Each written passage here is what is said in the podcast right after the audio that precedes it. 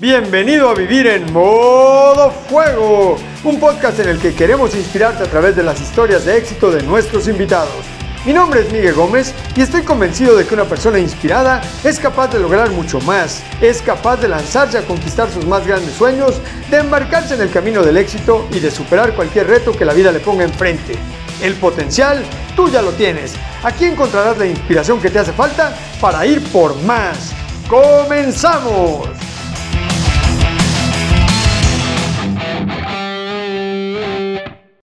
Queridos rebeldes, bienvenidos a un nuevo episodio de Vivir en modo fuego y hoy tenemos una invitada de super lujo, a mi querida Denise Pérez, la fundadora de For You Gym, que hoy viene a contarnos su historia, a inspirarnos y a cautivarnos con su encanto y con su nivel de emprendedurismo y con todo lo que sabe hacer. De verdad, no te lo puedes perder, este episodio va a estar de súper lujo. Mi querida Denise, bienvenida, gracias por haber aceptado estar aquí en Vivir en modo fuego. Muchas gracias, Miguel. Pues bienvenida. Increíble estar aquí con todos los invitados que has tenido. La verdad es que muchas gracias por, por elegirme.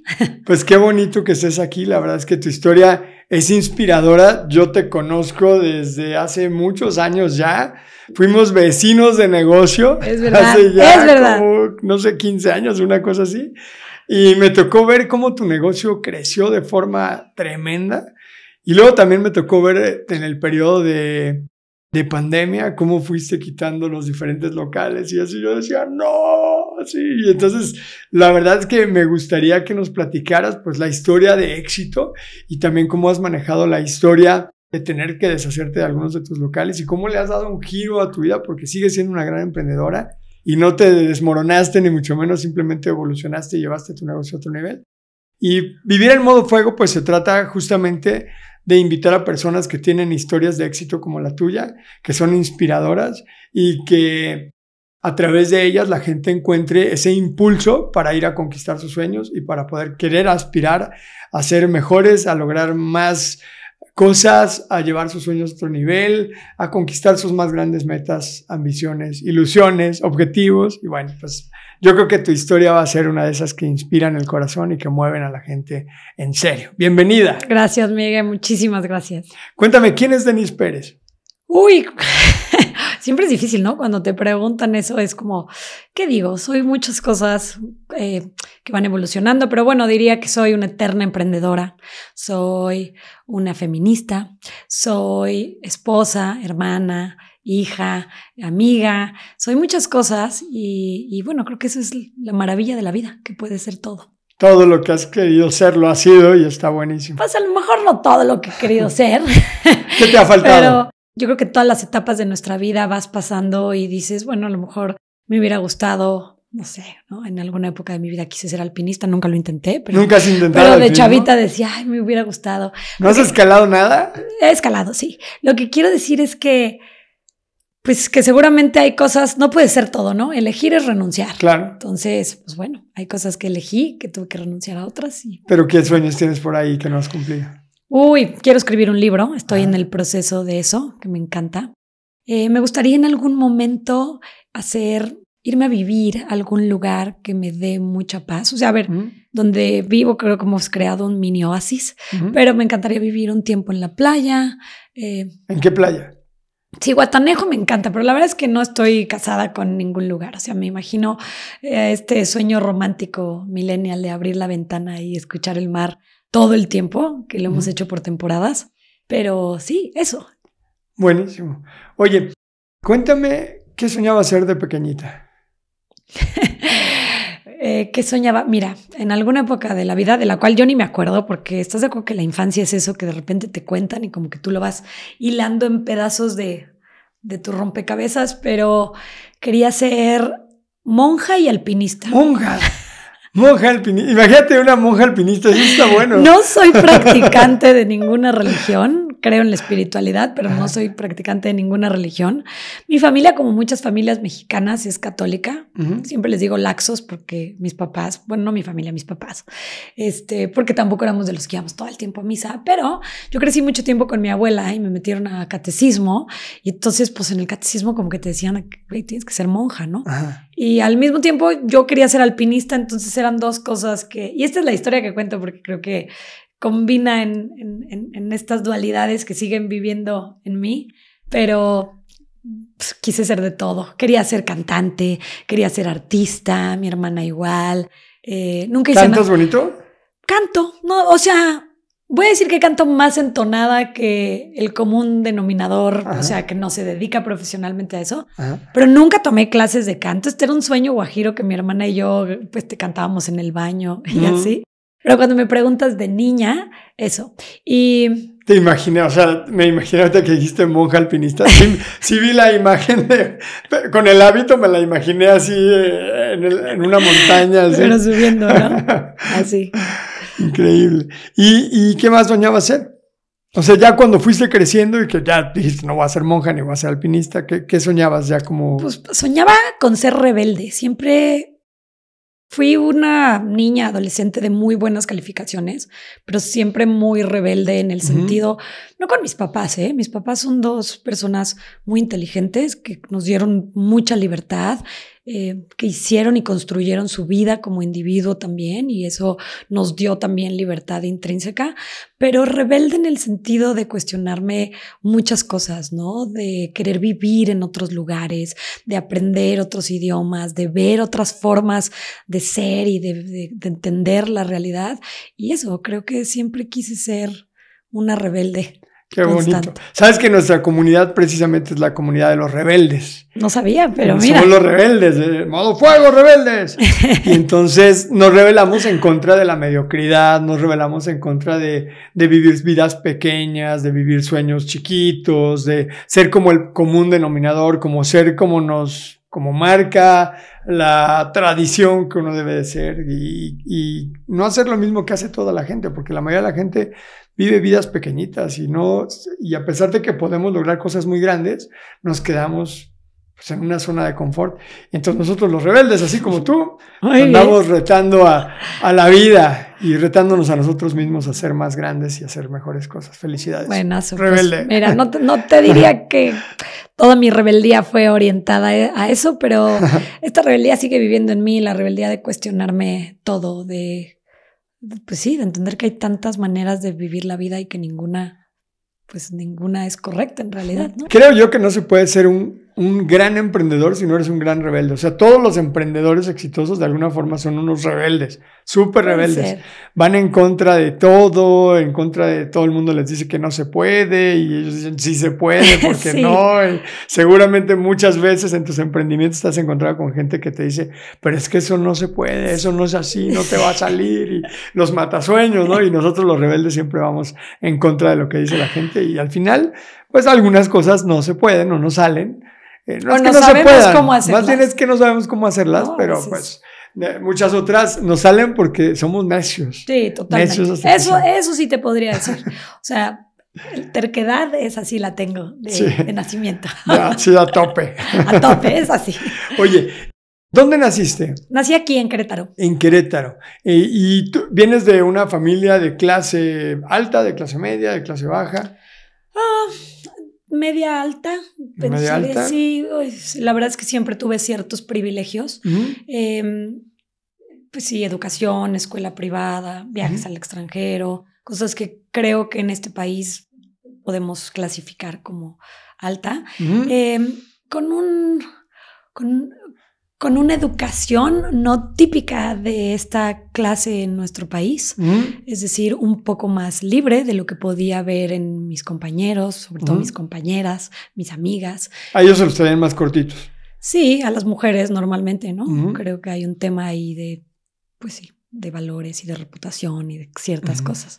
Y mi mamá era, pues, en esta clase una persona que trabajaba y creo que eso pues me sentó un precedente y un ejemplo muy bueno. Y trabajaba, vamos, no porque, no nada más por gusto, ¿no? O sea, al final eh, había cosas a lo mejor que tenía que cumplir algunas obligaciones y necesidades y eso pues me enseñó. ¿A qué se dedicaban tus papás? Mi papá es arquitecto, eh, construyó mucho tiempo y también eh, pues es catedrático y mi mamá es abogada. Y bueno, mucho tiempo estuvo en el servicio público eh, como abogada y también, pues bueno, en otros puestos. trabajaba como, o sea, como, ¿era empleada o tenía un cargo público? Mi mamá fue secretaria del trabajo como en el Estado, pero empezó como presidenta de la Junta de Conciliación. Eh, en el municipio, pues bueno, tuvo otros, otras áreas, pero pues también fue secretaria de gobierno en alguna de las gestiones. Ah, ok. ¿Y tu papá era empleado o tenía su propia constructora? Mi papá tuvo mucho tiempo su despacho, eh, después, eh, después sí construía, pero ya no con esta, este, este organigrama tan grande. Creo que se cansó en algún momento y mira que nadie lo puede culpar. Te digo que es catedrático del TEC Ujú. eh, regional y, y ha sido un maestro ahí por, no sé, acaba de cumplir creo que 40 años. ok. Eh, entonces, bueno, y, y siguió construyendo, pero la verdad es que yo creo que llegó un momento en el que estaba cansado de la construcción porque, pues bueno, es muy demandante, ¿no? Ujú, Es un giro demandante. Sí que lo es. ¿Cuántos hermanos son? Somos tres mujeres. Tres mujeres. Yo quería tener tres hijas. ¿Ah, sí? Sí, tuvimos dos niñas y ya la tercera, como Pau tiene síndrome de Down, y ya fue mucha chamba, la segunda. Dijiste, aquí me quedo. Bueno, no, yo sí quería más, pero Carla fue la que dijo, no, espérate, ya no quiero más, porque es mucha, mucha chamba. Entonces, tres niñas. Somos tres mujeres. sí. ¿Qué edad se llevan? A la más chica le llevo cinco, la del medio pibe le llevo tres Ajá. y bueno, yo soy la más grande. Ok. Y son mis mejores amigas, o sea, ¿Ellas también son emprendedoras? Las dos son súper exitosas, debo Ajá. decir. Es, eh, no. Pibe, la de en medio, que es arquitecta también, mucho tiempo fue emprendedora y tuvo su despacho. En la pandemia empezó a trabajar para un eh, despacho estudio internacional. Este, pues hace diseño a niveles, vive en Nueva York, Los ah, qué Ángeles. padre. Y la otra es eh, socia y la CEO de una de las agencias de medios pues, más grande de México, que se llama Oh. Macken. Y, y bueno, esa es la chica. Ah. Entonces, si bien hoy por hoy no son emprendedoras, pues yo siempre le digo a Lee, que es la chica, ella es una súper intrapreneur, o sea, dentro de la agencia ha hecho un montón de cosas. Y Pibe estuvo como emprendedora muchos años y le aplaudo porque todo mundo festeja el, el salirte de tu chamba y, e irte de emprendedor, ¿no? Como que es algo que tenemos muy idealizado y romantizado. Y Pibe lo hizo al contrario y me parece que es un paso súper valiente que puede pagar también muy bien, ¿no? Sí. O sea, porque lo que un emprendedor aprende, hijo, es, es, es de todo. Pero luego cuando ya lo puedes poner en práctica y no tienes que ser todólogo, también puedes sacar lo mejor de ti. Entonces, pues ahí están las dos. Eso está padre. ¿Y tu papá y tu mamá los, las empujaban hacia el emprendedurismo? ¿O ¿De No. dónde salió tu gusanito por emprender? No, en mi casa nadie había tenido un emprendimiento formal. Digo, siempre he dicho eso y cuando lo veo en retrospectiva, claro que mi papá tuvo su despacho, pero en realidad no era un tema del que se hablara en mi casa constantemente. Te, te decía ahorita afuera de las cámaras que pues no estaba tan de moda, ¿no? Eh, mis papás se dedicaban a lo suyo. Son personas muy inteligentes, yo creo, que les gusta mucho leer, documentarse. En mi casa, en la mesa, se hablaba de política, de debates de religión, de eh, pues, eh, lo que se leyó en el periódico, de cosas así. Y, y bueno, pues creo que eso te siembra a veces más que esta idea de hay que emprender. Pero lo que es una realidad es que cuando yo emprendí, nadie sabía nada de este tema y había un miedo como generalizado de ¿por qué está haciendo esto? En tu casa. sí, ¿Qué te decían tus papás? pues mira, yo me había ido a estudiar fuera, regresé, conseguí un trabajo. El trabajo que conseguí, eh, primero era de recepcionista, pero eh, yo hablaba, digo hablaba porque sigo hablando, pero ya no tan bien alemán y eh, bueno, e inglés porque había estudiado la carrera en Inglaterra. Entonces llego a una empresa alemana, me dan la chamba de recepcionista, pues como que empiezo y a los siete meses se va la directora de finanzas, que era una alemana. Era una empresa chica, o sea, bueno, ¿Qué hacían? una pyme, colectores, que es una, una parte de motores, esto, en la línea de, de automotriz, ¿no? Ajá, ok. Este, y entonces, pues mi jefe me llama, que era otro alemán, muy joven en ese momento, y me dice, oye, ¿te gustaría quedarte con el puesto de finanzas? Entonces imagínate, ¿no? Yo había trabajado en Inglaterra mucho tiempo, pero todo el tiempo había sido mesera, este, era como mi... mi- Allá es a donde te fuiste a estudiar. sí. ¿Qué te fuiste a estudiar en Inglaterra? Pues mira, primero me fui solo a viajar. Ah, Este, ¿Qué edad tenías? tenía 19 años. 19. O sea, terminaste la prepa y te fuiste para allá. Terminé la prepa, me metí al TEC de Monterrey, Ajá. eh, A estudiar. eh, comercio internacional. Ok. Me pareció una pesadilla, no offense a los del TEC, pero yo siempre había trabajado de algo. O sea, Ah, en pizzas, daba clases Ah. este, de aeróbics, siempre, ¿no? Tenía muchos años y el TEC en ese momento tenía un esquema en donde pues la idea era que no pudieras trabajar. o sí, sea, no te dejaban. era El, una- el horario era quebrado. Sí, y para mí eso era desesperante, era como, Claro. ¿qué hago en esta cafetería este, todo el Sí, sí, día? todo el día. Entonces me acuerdo que llegué así con un agujero y le dije a mis papás, estaba mi mamá, y le dije a mi mamá, es que ya no quiero estar aquí. Mi racional fue, es que les digo ahorita eh, y, y desperdician lo que cuesta este semestre, o les digo cinco años después y todos tiramos tiempo y dinero. Entonces, esos gusanos que sientes así de.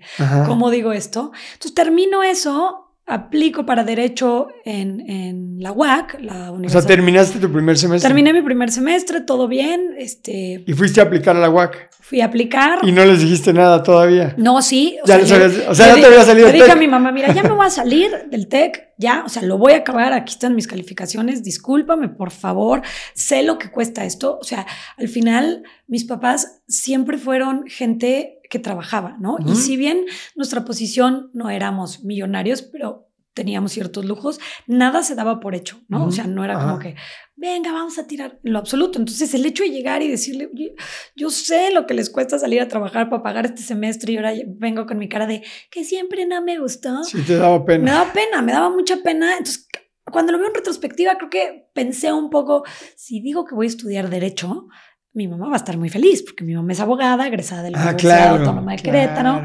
Entonces, eh, me gustaba todo este tema. Mi mamá siempre me decía, es que serías una gran abogada, este, tienes argumentos, recursos verbales, ¿no? Y yo decía, pues sí, y me gusta pelearme con todo mundo. y Entonces, ¿Sí es peleonera? soy peleonera. Este, mira, siempre he dicho que soy peleonera conforme he ido reconstruyendo mi idea de lo que es ser mujer y, autoidentificarme como feminista. Creo que no, creo que nada más soy una mujer que dice las cosas como van. Ajá. Y eso en nuestra sociedad a veces pica, ¿no? Como que, ah, ¿por qué lo dijo tan serio? Pero bueno, el punto es que Ajá. terminó y me dice mi mamá, sí, estaría padrísimo. Entonces hago el propedéutico, paso el examen. Ajá. No te voy a ayudar, Denise, tengo conocidos, pero quiero ver si lo pasas. Lo paso, eh, mucho más mi línea, o sea, humanidades. Y en el verano le hablo a mi tío. Yo había estudiado un, un año de alemán, bueno, en la escuela más bien, pero aprendí alemán con mi, el hermano de mi mamá que vivía en Suiza Ajá. y es psiquiatra, ¿no? Entonces estudié con él a los 15 años, ahí cumplí 16, me regresé a México, siempre tenía esta espinita de, hijo, yo me quiero volver a ir. Entonces, junto para mi boleto con las clases de aeróbics que daba y le digo a mi tío, oye, me quiero ir a visitarlos, ya, o sea, yo me quiero ir. Ujú. Me voy a visitarlos en Suiza y mi tío me dice, oye, no te di regalo de cumpleaños, ¿qué te gustaría? Un boleto a Inglaterra, existía, a Londres más bien, existían estos boletos de EasyJet que costaban Sí, bien baratos. 20 y euros así, y llegabas, ¿no? Y, y había una amiga que estaba ahí viviendo en una casa donde éramos 20 personas en un departamento de tres cuartos. ¿Mexicana? Literal. O sea, una amiga de México. Mexicana, Ah. sí. Entonces llego y consigo un trabajo, este, ¿Ese fue el, el que decías que de mesera? de auxiliar de cocinera fue mi primer trabajo. Ok. Imagínate mi idea de trabajo, que claro que había trabajado en otras cosas, pero que llegué en taconada a hacer un turno de más de ocho horas en la plancha haciendo tortillas. no Y los pies despedazados Te a lo juro que cuando horas. salí tenían pollas infladas de agua arriba de unos tacones muy monos y yo creo que cuando llegué han de haber dicho, esta estúpida que...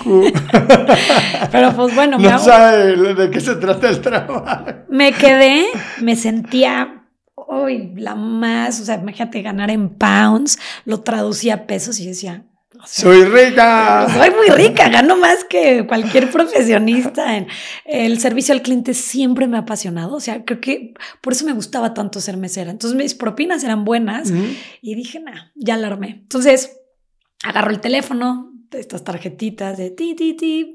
Le hablo a mi mamá y le digo, oye, ma, pues ¿qué crees? Ya tengo trabajo, soy muy feliz, tengo donde vivir y pues no voy a regresar. O sea, yo te digo que yo llegué a casa de mis tíos con una maleta para un mes. De ahí agarré una backpack para tres días. Y con esa backpack, y siempre me ha gustado la ropa y arreglarme, o sea, no creas, pero aún así dije, me quedo con esto, vamos a ver qué sale. Y me quedé y le hablé a mi mamá y ahora lo pienso y digo, hijo, qué, qué mendiga. Pero pues era lo que había. O sea, no había un celular que tu mamá te pudiera hablar y. No, pues es era- regrésate. Era, colgabas el teléfono de la esquina Ya y que hacía pues a ver dónde te localizaban. La realidad es que mi mamá nunca me dijo regrésate. Ujú. Y tampoco yo era una niña que tuviera una tarjeta de crédito de ellos. Tenía una tarjeta de emergencias para ese viaje Ajá. mismo que se me acabó a la semana siguiente y nunca me volvieron a depositar. ¿eh? Ok. Mi mamá ahora dice, ¿eh? mis papás, que era como un tema de seguro regresa. Este, y para mí era un tema como de, bueno, pues algo tengo que hacer. Yo en ese momento que hice la llamada me sentía independiente, poderosa, ridícula, porque la mayoría de la gente en nuestro país lo hace, ¿no? Pero cuando eh, disfrutas de ciertos privilegios que no te has cuestionado, se te hace que estás rompiéndola y que estás siendo súper disruptiva y es como, todo el mundo trabaja, Denise. ¿no? bueno, me quedo. Pues tenías 19 años. o Tenía sea, eras 19 una niña. años, tenía 19 años y la realidad es que en el segmento social al que pertenecía no era algo común mantenerte, esa es la realidad. Pero pues en donde estaba ahí en Inglaterra, pues era normal para todo el mundo y Todo en México trabaja, también, ¿eh? sí, Ah. sí.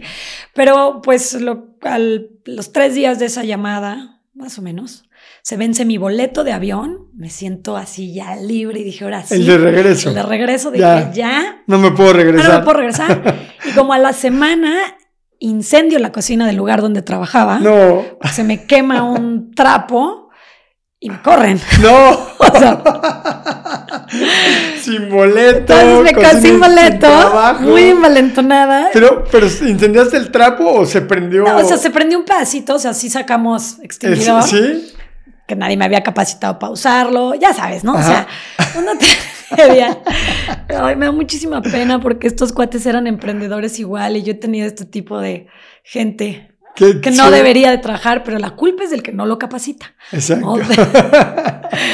Este, y bueno, pues evidentemente me Tanto corrieron. peca el que mata a la vaca como el que le agarra la pata, ¿no? Totalmente. Entonces me corren. La verdad es que mi mano de obra era barata, ilegal y barata. Ajá. Y entonces Ah, bueno, ahí estuvieron las consecuencias. ahí Cocina incendiada. lo barato sale caro. Y entonces un pedacito, pero sí, o sea, pues decidí, este, digo, o sea, lo, lo apagó alguien ahí y bueno, ya, ese fue mi último día de trabajo. Ok. Entonces imagínate, yo viví en una casa en donde todo era un departamento, en donde todos pagábamos la noche.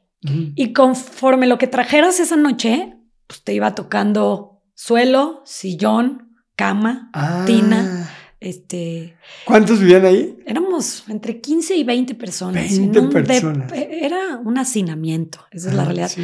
De chavitos, Ajá. en donde pues la mayoría estaban pedos, porque pues llegabas, pues a eso iban. Entonces si tú querías, yo siempre he hecho ejercicio. Ujú. ¿Me gusta la fiesta? No, ya no. Me gustaba la fiesta. Ajá. Y a- pero siempre me levantaba a hacer ejercicio, ¿no? Entonces, con mis tres pesos que me pagaban, pagaba mi gimnasio. Pero entonces ya llegabas en la noche y a ver si podías dormir, porque si ese día había fiesta. Entonces, estaba en esa casa que yo dije, me quedo aquí unas semanas y de ahí me voy. Este, y bueno, pues me terminé quedando, pues, no sé, como tres, cuatro meses en lo que conseguí un trabajo, un mejor trabajo. ¿Dónde fue tu, tu siguiente trabajo? Mi siguiente trabajo fue, iba caminando por Covent Garden, que es una plaza ahí en, en- en Londres, y de repente vi a unos chavos guatemaltecos que estaban vendiendo tatuajes. Tenían una maquinita como de tatuajes reales, Mm. pero también pintaban tatuajes de henna que estaban muy de moda, por si no lo saben, hubo una época donde todos los cobardes nos hacíamos tatuajes de henna. Creo que todavía hay, ¿no? De henna. Pues sí, pero no sé si estén tan de moda. Siento que ahora No ya la gente eh, sí se tatúa de verdad. Es que ahora está más de moda tatuarse, en serio. Sí, o sea, claro. antes estaba como muy prohibido, así como, como era así como el estigma de que si traías un tatuaje, ah, Sí, pero ahora ya creo ahora que ya superamos eso. Entonces, mucha bueno, gente no sé tanto tatuada. los ¿Tú estás tatuada? Mira, le voy a hacer así porque sí estoy tatuada, no se ve, ajá. No lo reconozco. o sea, no es algo... Tatuada de, closet. De lo, exacto, no es algo de lo que me sienta nada de, orgullo, entonces, pues en realidad no se me ve. ok. ¿Y entonces estabas ahí chambeando con esos chavos? Entonces, estaba, entonces llegué y me dijeron, pues le pregunté, oye, ¿no sabes dónde hay chamba? Y me dijeron, pues aquí, o sea, te pintamos los tatuajes en la mañana, por cada tatuaje que vendas, o sea, lo modelas, pues te damos una comisión y ya, y bueno, pues empecé ahí a trabajar hasta que llegó una redada, o sea, fue igual como un mes, y llegó una redada de policías y pues ahí me enteré que era ilegal donde lo que estábamos haciendo. y ese día corrimos todos y fue la última vez que vi a mis compañeros de trabajo. ¿Te pagaron o no te pagaron? Seguramente sí, no me acuerdo. O sea, te pagaban igual por día. Por día. Era algo, o sea, seguramente ese día no, pero este, me acuerdo perfecto gritándole, ¿qué pasó? ¡Corre! Nosotros te hablamos. Me todavía, todavía, si están escuchando este podcast, por favor, llámenla. Están, está esperando, su llamada. Y ya después de ahí conseguí un trabajo un poco más estable como mesera. Este. Ya no quemaste el siguiente Ya no lo quemé porque ya estaba afuera, ¿sabes? O sea, el error fue querer estar adentro de la cocina. En un restaurante más, este, pues sí, como mucho más fresa, con mejores propinas, etcétera. Y, bueno, pues ahí ya, ahí sí ya duré un buen tiempo. Y sucesivamente, al, año y medio le hablo a mis papás y les digo, este, bueno, o sea, seguí en contacto, ¿eh? Jamás o sea, era una, siempre ha sido una relación muy honesta, muy normal. Este, bueno, la palabra normal es muy ridícula, pero eh, muy honesta, ¿no? Entonces, pues sí, les hablaba, me contestaban, pues, ¿qué haces? Pues aquí. Yo creo que me veía tan emocionada mi mamá. Mi mamá fue una niña que la cuidaron muchísimo. Entonces, hasta cierto punto, yo creo que vivía algunas cosas, aunque era muy libre y trabajaba y lo que quieras, a través de de ti. Pues de lo que yo hacía. Sí, o sea, a, lo mejor veía en ti, o, ¿cómo decirlo? Pues disfrutaba verte hacer lo que ella tal vez le hubiera gustado hacer. Seguramente. Que no lo pudo hacer, ¿no? Seguramente, porque de verdad, o sea, yo lo veo ahorita, yo digo, si yo tuviera una hija de esa edad, porque aparte mi mamá tenía no sé, 39 años, ¿te gusta? Estaba joven. Sí, y yo ya vivía, o sea, mi mamá me tuvo a los 21, entonces, y mi papá tenía 26, entonces, mm. Pues la verdad es que eran, ahora los veo y eran mis papás, pero eran dos chavos sacando mm. su vida, haciendo sus proyectos, ya como, ay, esta niña, bueno, pues ya, ¿no? Y entonces, este, pues sí, yo creo que vivía algunas cosas a través de eso porque nunca me dijo, ya, regrésate, nada. nada. Y eso me permitió, yo opero mucho a través, operaba a través de este orgullo, ¿no? De decir, ¿cómo crees que me voy a regresar? O sea, ¿y ahora? No, no, no, no puede ser. Se apliqué a un montón de universidades, me aceptaron, les hablé y les dije, oigan, pues ustedes me iban a pagar esta universidad en México, yo ya saqué las cuentas, si ustedes me pagan la universidad aquí y yo me mantengo, yo pago mi casa, mi comida, mi todo, me puedo quedar a estudiar aquí y tener un título inglés, ¿no? Que, pues creo que resultaba como atractivo. Sí, suena, suena así como muy, muy nice. Sí, como de dónde estudiaste en Inglaterra, aunque la historia sea otra. Entonces, bueno, pues aceptaron, súper buena onda la primera, vinieron a conocer por primera vez mi casa. Este, ya no vivías en la comuna. Ya no vivía en la comuna, vivía en otra comuna. Todo el tiempo que estuve ahí vivía en comunas, esa es la realidad, pero una comuna con un cuarto propio. Ok. Ya lujo. ya no te tocaba tina ni sala. No, no, ya. Tenía cuarto y cajones, ya con eso. y llegan tus papás. ¿Y qué te metiste a estudiar? Eh, estudié turismo, o sea, bueno, es que era administración y el, último tronco, digamos, podías elegir entre algunas carreras eh, o troncos finales. Y para mí lo más lógico era turismo, porque según yo, pues era la manera más natural de viajar. Ok, ¿te gusta? Bueno, obviamente te gusta viajar. Sí, me encanta. Obviamente te gusta viajar. ¿A qué lugares has viajado? Pues África, algunos lugares en el sureste de Asia. ¿Has hecho safari por África? He hecho safari. ¿De cuántos días? Hicimos 14 días. uno de mis sueños es hacer un safari. De hecho, ahí está escrito por ahí. Ahorita lo ves. Ah, pues. Hacer un safari. Llevar, ¿dónde dice? Ir a un safari con Carla. Ah, pues sí, a ver, o sea. A África. Sí, sí, sí. O sea, eh, nos fuimos de luna de miel, de hecho, ese fue nuestro viaje.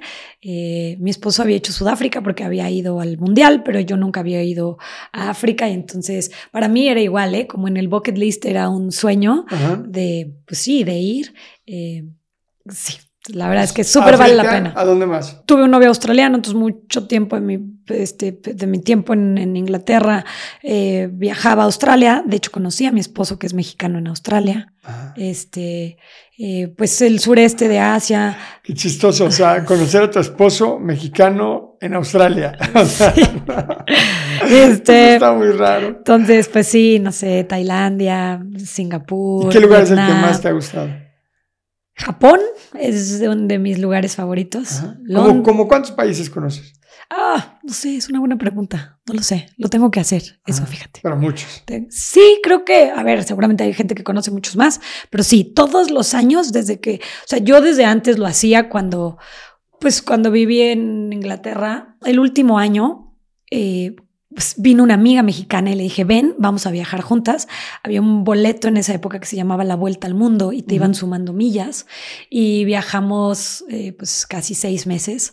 Hicimos Fiji, hicimos este, Indonesia, hicimos Australia, este, bueno, hicimos un montón de lugares. Entonces siempre me gustó, siempre estaba como en mi tema viajar y te, cualquier oportunidad que tenía, agarraba un tren, un avión.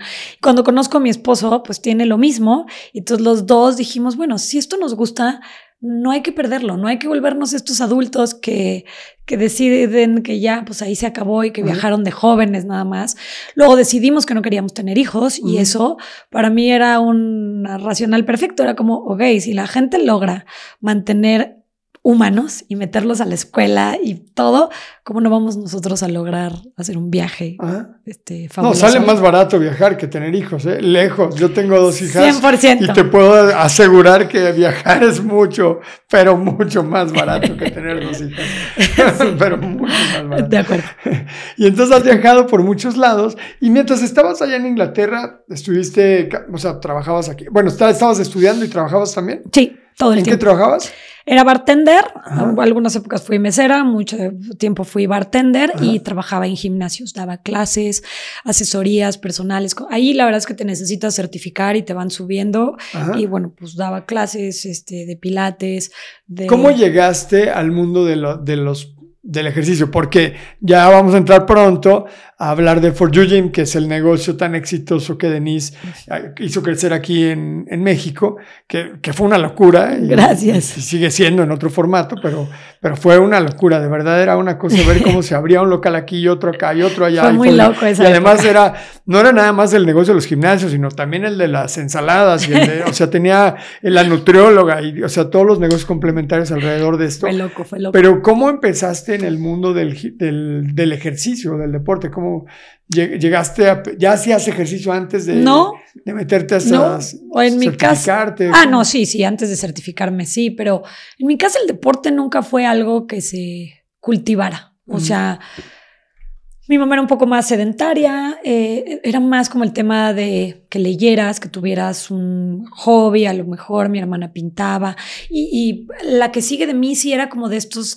deportes de atletismo y equipos, y yo la verdad es que no crees que era una persona tan coordinada, o por lo menos esa idea me había comprado, entonces no hacía deporte, pero bueno, a los 12 años me atravieso a un gimnasio que se llamaba el Luferriño, estaba en, el centro y estaba enfrente de mi dentista y es el que la hacía de Hulk, ¿no? ¿O no? Sí, sí, o sea, ese es el actor. ajá, era el super. El actor, exacto. Así el físico constructivista, sí, no sé cómo, sí, físico De los primeros, de hecho. Ajá, y era el que tenía el personaje de Hulk. Sí, así es. Entonces, bueno. El pues hombre increíble se llamaba, no, se llamaba. El hombre verde, ¿no? ¿El hombre verde se llamaba el programa? No me acuerdo. Según yo Pero era un programa así. Pero, él era el actor que Él era el actor. Pero bueno, el gimnasio se llamaba así. Entonces me atravesé, entré y pues no sé, o sea, el tema de, está muy chistoso porque yo tenía 12 años y era una cosa miniatura. este, siempre fui ectomorfa, para los que no sepan qué es esto, es gente muy delgada. Ah, te iba a preguntar qué es eso. este, entonces era muy, muy flaquita y llegué ahí y dije, wow, esto está padrísimo y este, aquí podría tener unas piernotas y unas pompotas, esto quiero, tenía 12 años.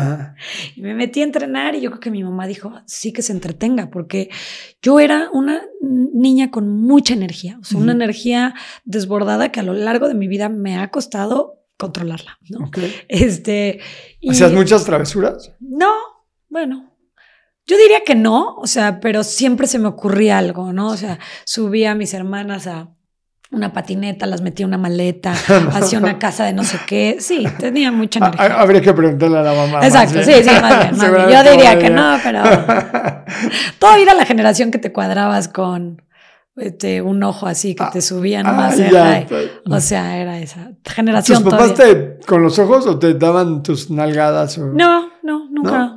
No, no, nunca nos pegaron. Ok. Pero no sé, eso es chistoso, ¿no? O sea, cómo te controlan y no sabes qué puede pasar. O sea, como que dices, este, mi mamá tenía así, mi hermana y yo nos peleábamos y mi mamá llegaba de trabajar y nos decía, y a las dos parejo, y no voy a preguntar a quién fue. O sea, parejo. Entonces mi hermana y yo nos agarramos así de eh, golpe macizo, pelo, así, todo. Nos arrastramos por toda la casa. ¿Con la chica o con la.? Con la que sigue mí, la mediana. Y nada más oíamos la puerta eléctrica y ya te peinabas, te tal. Como si no pasara nada. Más que se vaya mi mamá. y la realidad es que nunca les hacía nada. No. Pero bueno, sí. Y entonces estabas en este gimnasio de Luke sí, Entonces, eh, pues bueno, ahí empecé, de ahí me certifiqué. Eh, tenía un, un pariente que tenía un gimnasio y me dijo, te certificaste, ¿verdad, Denise? Porque en alguno de los gimnasios tomé una certificación, tenía 15 años. Me dijo, ¿no quieres dar clases? Sí. Entonces di clases, tenía como 16 años cuando daba estas clases. ¿De qué? Y aerobics. O sea, no me acuerdo cómo se llamaba en esa época, pero creo que eran aerobics así mm, cerrados. Con tus calentadores en, así Pues no este, tanto, porque ya eran los noventas, ¿no? Entonces eso era más como, Ya no se usaban los No, ya era como... Eso era ochentero, ¿no? Eso era muy ochentero. La en el pelo y los Entonces, esto, en las esto eran los noventas, ¿no? Entonces era más como, sí, no sé, tops y, y, y estos pants. Ah, más bien, toda la ropa que usan hoy tus hijas, ¿no? Así era, ¿no? En los noventas, como que ombligueras con estos pants guangos ¿Sí? y. no, me acuerdo. Pero bueno, el chiste es que empecé a dar clases y me asignaron un grupo que eran los policletos de Querétaro. Ajá. Las policías que andaban en bicicleta. Y entonces yo los entrenaba y los capacitaba. O sea, los capacitaba en el tema de, de, brincar. o sea, de, hacer aerobics. De hacer aerobics. eh, y la verdad es que yo creo que suena bien cursi, pero sí hay un momento en tu vida que dices, esto está padrísimo, ¿no? O sea, e, esto es para mí. Y para mí, ese momento, o sea, yo ya había dado, em, o sea, yo nunca había tenido grupo, ¿no? O sea, ya había hecho ejercicio y había visto y así, pero ser la maestra de adelante. Y sí, te emocionaba, te verían los ojitos, te estoy viendo ahorita. un grupo atrás, yo creo que hay una sensación de, ¿cómo crees que si yo les digo, tírense al piso, se tira. y me gustó muchísimo y de ahí me seguí certificando, y bueno, pues en Inglaterra entonces llevaba... Ahorita que dijiste eso, me, acabo de ver un reel o un TikTok donde está la maestra y, y están con un grupo de chavas, ¿no? Y les dice, pónganse en cuatro. Ah, sí. y lo he visto, lo he visto. Y se ponen en cuatro puntos y ella no, en grupos de cuatro y todas se levantan. Ay, perdón. Así, así mero, así mero. Ese es el poder que tiene la maestra de grupo. Ese, ese reel está chistoso. Lo he visto, está buenísimo. y entonces te daba mucha emoción ser la maestra y dar las instrucciones. Pues sí, no, o imagínate que tenía 16 años. Y todos de este los policletos te hacían y entonces de repente tienes 20 señores este, que te hacen caso si dices izquierda, derecha. Eh, eh, me encanta la música, entonces puedes escoger tu música. Era una manera, pues sí, de expresarme, supongo, y, de sacar esta energía de llegar así agotada, que podía ser tan intenso como yo quisiera, ¿no? Y la gente tenía que seguirte, o tiene. Eso está padrísimo. Y entonces en Inglaterra ya sabiendo algo de esto, te buscaste una chamba en un gimnasio. Sí, pero era por horas. O sea, en Inglaterra tienes que tener ciertas certificaciones avaladas, pues por ellos, ¿no? O sea, que llegues con tu certificado aquí de México de que te lo dio el gimnasio. No, es que en Inglaterra hasta para ser taxista tienes que hacer un súper examen. Yo llegué con mi este gimnasio chuchito y de que, ah, órale, sí. Entonces los gimnasios grandes no me daban chamba, me daban por horas en los más chiquitos, en el de mi colonia, como cosas así. Entonces realmente mi, pues, mi ingreso fuerte era de ser mesera y de ser bartender, ¿no? Pero todo el tiempo lo estuve haciendo. Después saqué unas certificaciones de Body Systems, este, que es un sistema Allá. Sí, Ujú. este, entonces ya pagaba mi certificación, pero te dejaban dar solo la clase sobre la que te certificaste, ¿no? Ah. Eh, pero bueno, sí, ahí me certifiqué. Lo cual está muy bien, ¿no? Porque La verdad, sí. lo haces mucho más pro y, No. y además tienes la vida de la gente en tus manos. Totalmente. O sea, le da alguien un infarto y. La vida suena bien dramático, sí la tienes, pero además tienes eh, la, la salud de la gente. O sea, es increíble, pero al entrenador de gimnasio, a la entrenadora de gimnasio, le creemos todo. Yo no sé por qué. O sea, si el entrenador les dice inyectense, se inyectan. Nadie les pide su currículum, nadie le pide, se inyectan. Si el entrenador les dice vete a hacer este ejercicio en ayunas 24 horas, van y lo hacen. O sea, hay un, un- un- de verdad una fe, una creencia a los entrenadores increíble y desafortunadamente la verdad es que en nuestro país ni está regulado, la gente, digo, a ver, y ahora ya en todos lados, oye, prendes el teléfono y ves a la gente abriendo la cámara haciendo este, la sentadilla más mala del mundo. Y ahí están todos haciéndolo, lesionándose, tal. Y como dices, incluso la vida. Y si no nos queremos ir tan allá, las ilusiones. O sea, porque tú le dices a la gente, yo te voy a dejar y cuadritos y en tres meses y... Mentira, ¿no? Y no O pasa. sea, mentira. Entonces, Sí, sí, sí. sí, está mucho más regulado. ¿Y tomaste estas certificaciones en qué? Eh, pues hice pilates, hice más de body systems. ¿Qué es Body Systems? Body Systems es un sistema que estaba muy de moda en, en- ese momento, que eran diferentes tipos de clases. Este como body combat que es como kickboxing, algunas que eran de baile, de step, y ellos tienen como su música, esta música va acompañada de ciertos movimientos específicos, o sea, no hay de que el entrenador en ese momento dijo el coach de tírense, no, o sea, ¿No? tienes que ir y con la clase y así. Para mí era un poco frustrante, la verdad, como persona latina donde tenemos una libertad de pensamiento a veces. Que no poco- queremos seguir reglas ni. Sí, ni como que ¿cómo crees que voy a dar la clase, la misma clase diario, con la misma música y los mismos movimientos? Pero bueno, me ayuda muchísimo en otras cosas. Eh, después te digo pilates, di también de spinning, lo que hoy es cycling, pero pues en ese momento era spinning. Eh, sí, pues básicamente. Y bueno, después me certifiqué como entrenadora de pesas dentro de, o sea, para gimnasio. Luego estuve en, en otro sistema que era entrenamiento para personas con lesiones. Todo el gimnasio estaba diseñado para personas con lesiones. Entonces todo era un poco más lento, las máquinas eran de ligas, o sea, había otro tipo de cosas. ¿Cuántos años estuviste trabajando en gimnasios? En Inglaterra, pues todo el tiempo, cinco años. Cinco Y, años. Mientras sí. estabas estudiando. Sí, mientras estaba estudiando. O sea, te digo on y off y así, pero sí, siempre. O sea, intermitente. De repente chambeabas, de repente te salías, viajabas, Sí. regresabas, chambeabas. totalmente. Empecé a trabajar a los 16 años como maestra de aeróbics. Me seguí todo el tiempo, o sea, eso me dio para comprarme ciertas cosas, para luego en Inglaterra le seguí, seguí certificándome. Eh, nunca lo vi como que me podía dedicar a eso, o sea, me gustaba como un hobby, Ajá. pero no pensé que me iba a dedicar a eso, esa es la realidad. También no había como estos ejemplos, o sea, a lo mejor Jane Fonda, ¿no? Pero Ajá.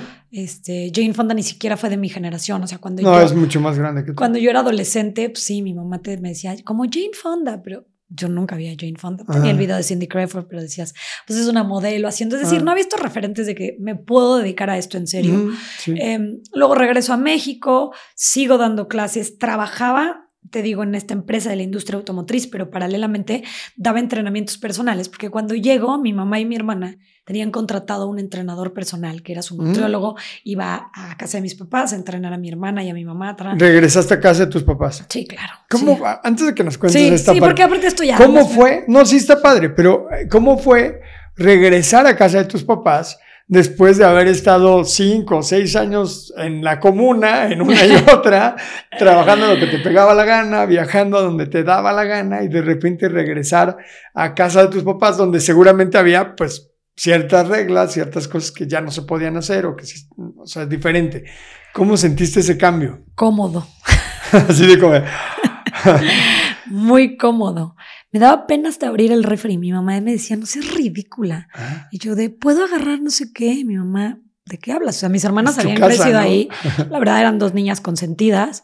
Y yo, pues, tenía seis años de, pues, de pagar lo que sea que se me antojara. Entonces, el volver a eso, el... Pues, y que además donde vivías seguramente, eh, o sea, esto era tu comida y la otra era la comida del otro y no se tocaban las cosas. El plato que dejaba sucio, pues a lo mejor alguien le echaba colillas de cigarro, pero nadie lo lavaba, ¿no? Exactamente. Y entonces de repente llegué a mi casa y dije, ay, ¿cómo crees? Todo está limpio.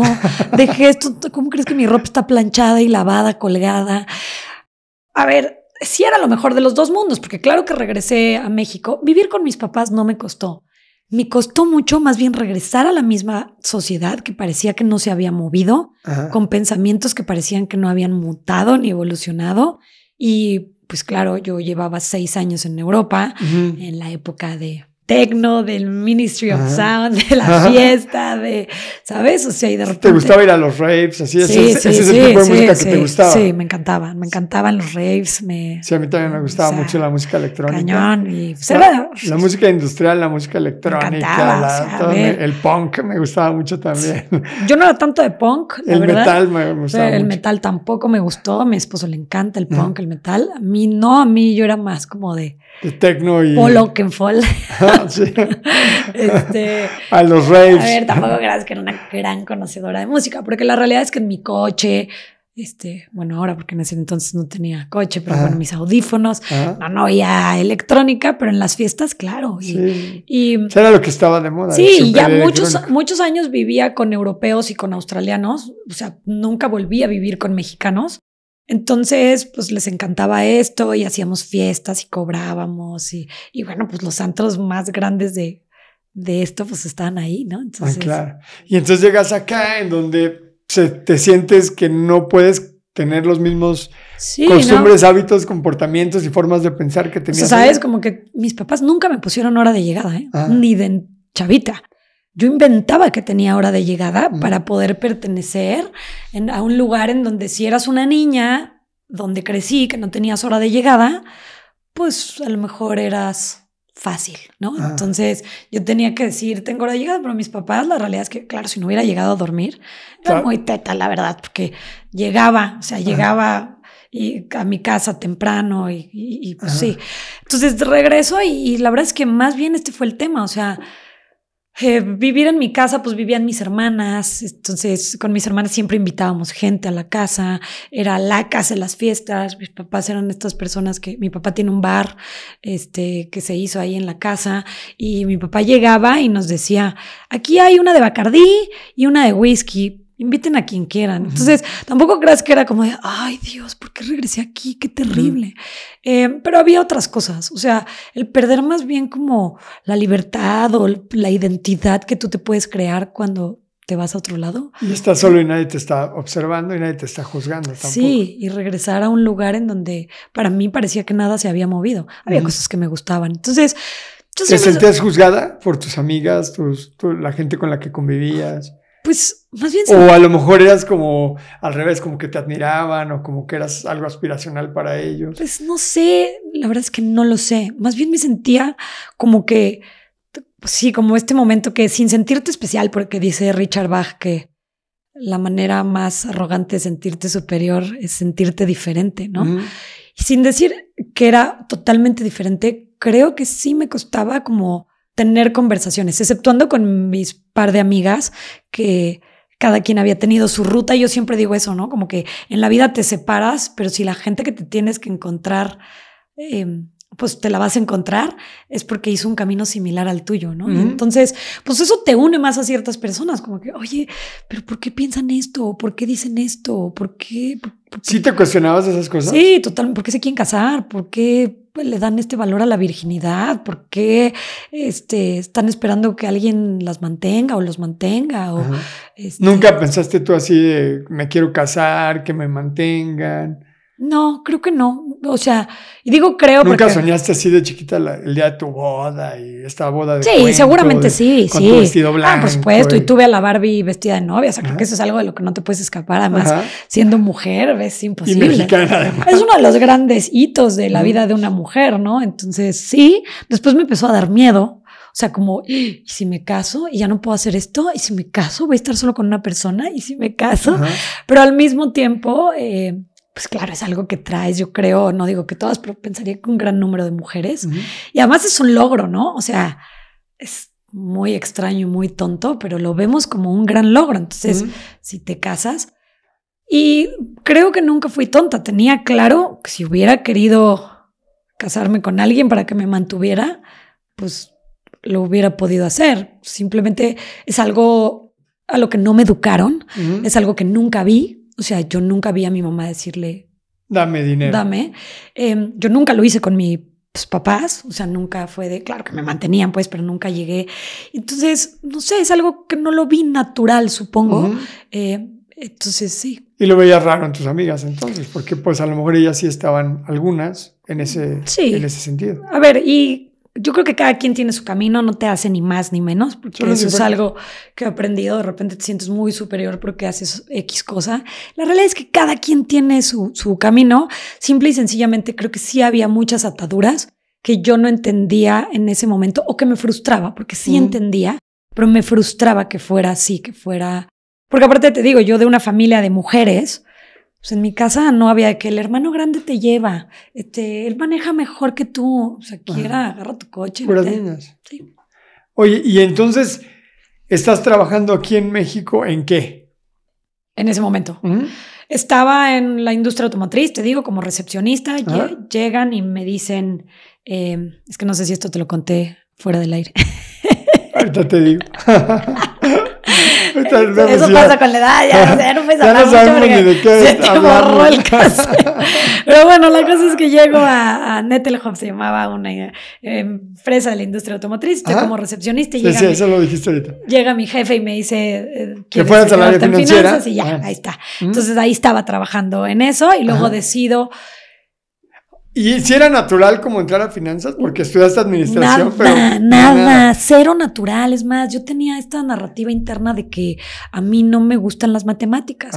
Hoy la verdad es que creo que, por favor, cualquier persona que vaya a emprender, este, algo tienes que saber. Lo básico, tampoco no se necesitan ecuaciones diferenciales, pero sí básico. O sea. Sí, sí, lo, lo básico. o si no, asóciate con alguien. Sí, que le, sepa, le, sí le tienes que entender a los números. No, claro. Pero no necesitas saber ecuaciones diferenciales. ¿no? Porque de repente se pueden espantar los emprendedores de que necesitamos matemáticas avanzadas y tampoco es. Espántense y estudien. Estudien, estudien, sí estudien, pero no, necesitan ser. No, a ver, pero eh, si sabes leer tu estado de resultados. Ah, este, y entiendes que de repente me toca ver emprendedores que tienen siete años emprendiendo y no saben qué impuestos pagan. Sí. Y, eh, o sea, entiendo que es diferente porque hay gente que a lo mejor es muy artística, etcétera, pero sí necesitas saber que hagas lo que hagas, esa parte y la parte legal son dos que no te puedes quitar. que bueno, pero bueno, yo decía que no me gustaban las matemáticas, me meten a finanzas, este, me ayudó muchísimo como a quitarme este estigma. Y yo soy de estas personas que antes siempre decía a todo que sí. y bueno, sigo teniendo como ese defectito, ¿no? De que cómo chingados no se va a poder. y pues ya me quedé ahí. Em, después yo tenía un novio australiano con el que estuve toda mi carrera, anduve con él. Corto porque decido quedarme en México con mi familia y digo, no puedo cambiar todo esto. O sea, se me había olvidado de dónde venía, este, las cosas que me importaban. Eh, mi abuela era un, un personaje importantísimo en mi vida. O sea, yo creo que es el personaje que más me representa amor en mi existencia. ¿Por qué? ¿Por qué tu abuela era tan importante? Mi abuela me, me, cuidó mucho tiempo. Eh, ¿Cuando tus papás estaban trabajando? Sí, cuando mis papás trabajaban, eh, nos íbamos mucho a su casa, este, me adoraba, o sea, hice muchísimas cosas con ella y era este personaje es muy cariñoso. Creo que es el único personaje verdaderamente cariñoso. No que no me quisieran mis papás, porque para nada, pero este tema de la expresión afectiva era con ella. Y, pues, ¿Te sentías sola cuando tus papás estaban todo el tiempo trabajando? No, nunca me sentí sola. Eh, de hecho, me acuerdo una vez que mi mamá dijo, oigan, pues ya mi horario lo van a este, cambiar, ya no voy a regresar en la tarde a la oficina. Fue como que, que no, por favor, búscate un hobby, o sea, ¿qué, ¿qué hacemos con mi mamá aquí? O sea, no, nunca me sentí sola. Mira, mi mamá tenía esta capacidad de trabajar, luchar por sus sueños, siempre estar como, como subiendo en el área laboral y al mismo tiempo nunca llegué sin lunch a la escuela, nunca llegué sin el disfraz, este, la maqueta, o sea, sí, obviamente era de, ¿cómo que crees que la plastilina está ahora? Te estoy diciendo que... Pero eso es de todas las mamás y de todos los niños, o sea, esa es la historia que escucho cada rato en las mi mamás luego se ponen muy neuróticas, mira, las entiendo, pero sí, sí, o sea, ya sabes, imagínate que sales de trabajar, yo ahora digo, pobre, llegas de estos trabajos así que sales a las 8 y el niño te dice, mañana tengo que hacer una maqueta. Pero siempre llevaba la maqueta. Yo me decía muchas veces, a ver, ya, haz esto tú, ya vete a dormir y yo le termino de poner aquí. Este, nunca me ayudó a hacer la tarea, ¿eh? ¿No? Jamás. Nunca se sentó con nosotros y nada más nos decía, yo ya hice primaria, yo ya hice secundaria y mi papá igual, ¿eh? Ah, te toca, hazlo tú. Y mi abuelita era muy maternal pero ya, o sea, muy maternal en el sentido de mi hijita, te quiero mucho, pero no se iba a sentar a hacer la tarea. Y entonces tu abuelita te cuidaba mucho, te daba mucho amor, sentías como mucho cariño. yo regreso y digo, no sé cuántos años le quedan a mi abuela. De hecho, yo pongo el For You Gym de Jardines de la Hacienda porque mi abuela vivía a una cuadra. Okay. Y entonces dije, así la voy a ver todos los días. Y sí, hasta que se murió, la vi todos los días. Okay. Y, y entonces empecé a hacer como esta parte racional, decir, ¿cómo me voy a ir por un tipo que era un extraordinario tipo, la verdad, el australiano, pero era uno contra todo esto que tengo aquí, que es mi familia, mi casa. Entonces, bueno, pues corté y entonces la verdad es que me deprimí, o sea, yo creo que, nunca lo identifiqué, pero bajé un montón de peso, estaba eh, deprimida, o sea, me dormía, oh, terrible, ¿no? ¿Cuánto tiempo duraste con él? Cuatro años. Cuatro años. ¿Y así rompiste? Sí. Bueno, Rompí, luego le dije, ya me arrepentí, nos vimos en Argentina, nos fuimos a viajar por Sudamérica, y luego regresé y le dije, ay, no, perdón, siempre sí. No. ay, terrible, me disculpo muchísimo, pero bueno, sé que hoy es muy feliz. Ah, ¿Sabes de él? ¿Sabes dónde está? Sí, no mantengo contacto, pero, teníamos amigos en común. Ya y entonces estás en este proceso de depresión, te sentías mal por haber terminado, estabas triste, bajaste de peso. ¿Qué hago? ¿Qué hago? Entonces, yo tenía la residencia, porque él y yo habíamos tramitado una residencia, que es un rollo, es una residencia sin casarte. Es un rollo porque tienes que demostrar con cartas de la gente, con fotos, con que, estás con la persona, ¿no? O sea, ¿vivías con él? Vivía con él, o sea, vivía en una comuna, pero un tiempo vivía en la comuna y con él. Ok. Este, entonces, bueno, tuvimos que demostrar un montón de cosas para que yo me pudiera ir a Australia. Y, y, en ese inter, pues yo me voy a viajar, como que se enfrían las cosas, este, me vengo a México. Total que en realidad nunca uso la residencia. Terminamos con todo esto que te digo. Y después yo digo, ¿qué edad pues, tenías? Eh, 25. 25. Y entonces digo, bueno, tengo la, tengo la residencia entonces tengo este trabajo y digo, bye. O sea, yo ya, mi mamá, imagínate, mis papás de, pero es extraordinario, ¿cómo crees? O sea, gerente de finanzas o director de finanzas, no te lo van a volver a dar nunca. O sea, conscientes de mi realidad. o sea, ¿cómo crees que te vas a volver a ir? yo dije, sí, ya. Agarré mis cosas, me subí, me fui a Australia. Ah, te fuiste. Y ya dije yo, ya. ¿Cuánto tiempo estuviste acá? Como pues, como menos de un año. menos de un año. Agarras estos meses, vámonos. Ya dije, me voy. y a Australia. Esto es terrible, me voy a Australia. Consigo una casa y una prima me dice, tengo un amigo allá que está estudiando su MBA, mexicano, chilango, este, te va a caer a toda madre. Es un relajo, este, no, te va a quedar increíble, ¿no? O sea, como que ya todo el mundo me veía desesperada y esta como mi prima, porque es hija de unos amigos muy cercanos de mis papás. Entonces, pues, ahí como que mm, ella le manda una foto mía a este cuate, que hoy es mi esposo, y, y, yo, este, pues me manda una foto, yo lo veo en la foto y digo, pues no está nada guapo, pero pues venga.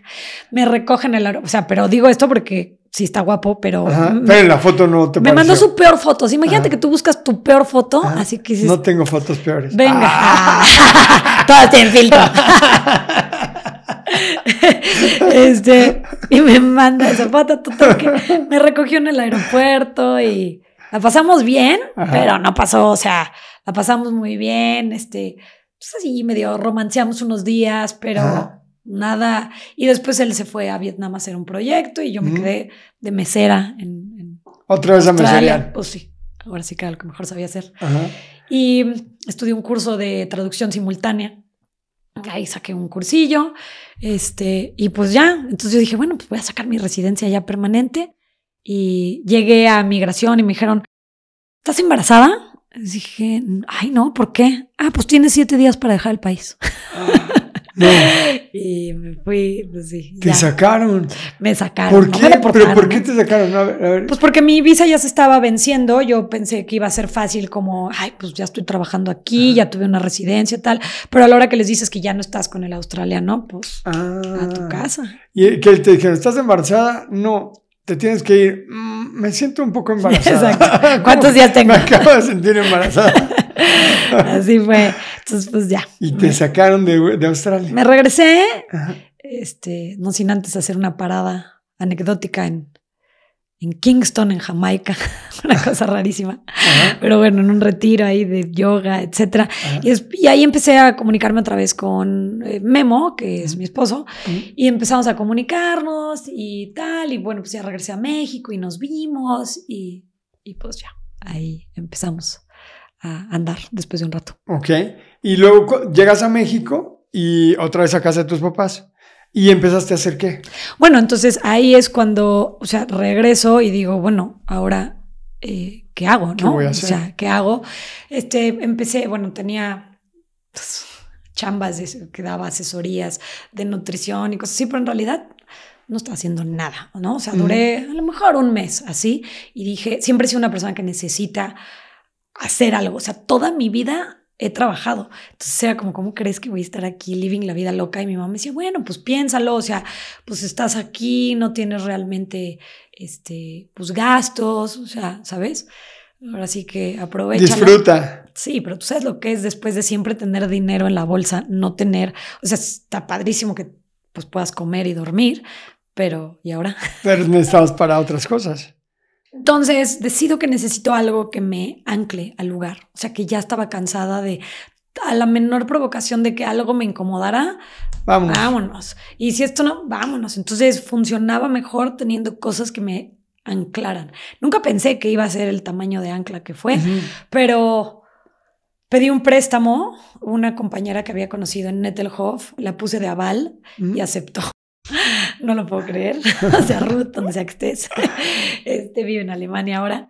Eh, saqué un, Se tuvo que esfugar para no pagar el Saqué un, préstamo de municipio también con un chequezote, este, de estos que casi te sacan una foto.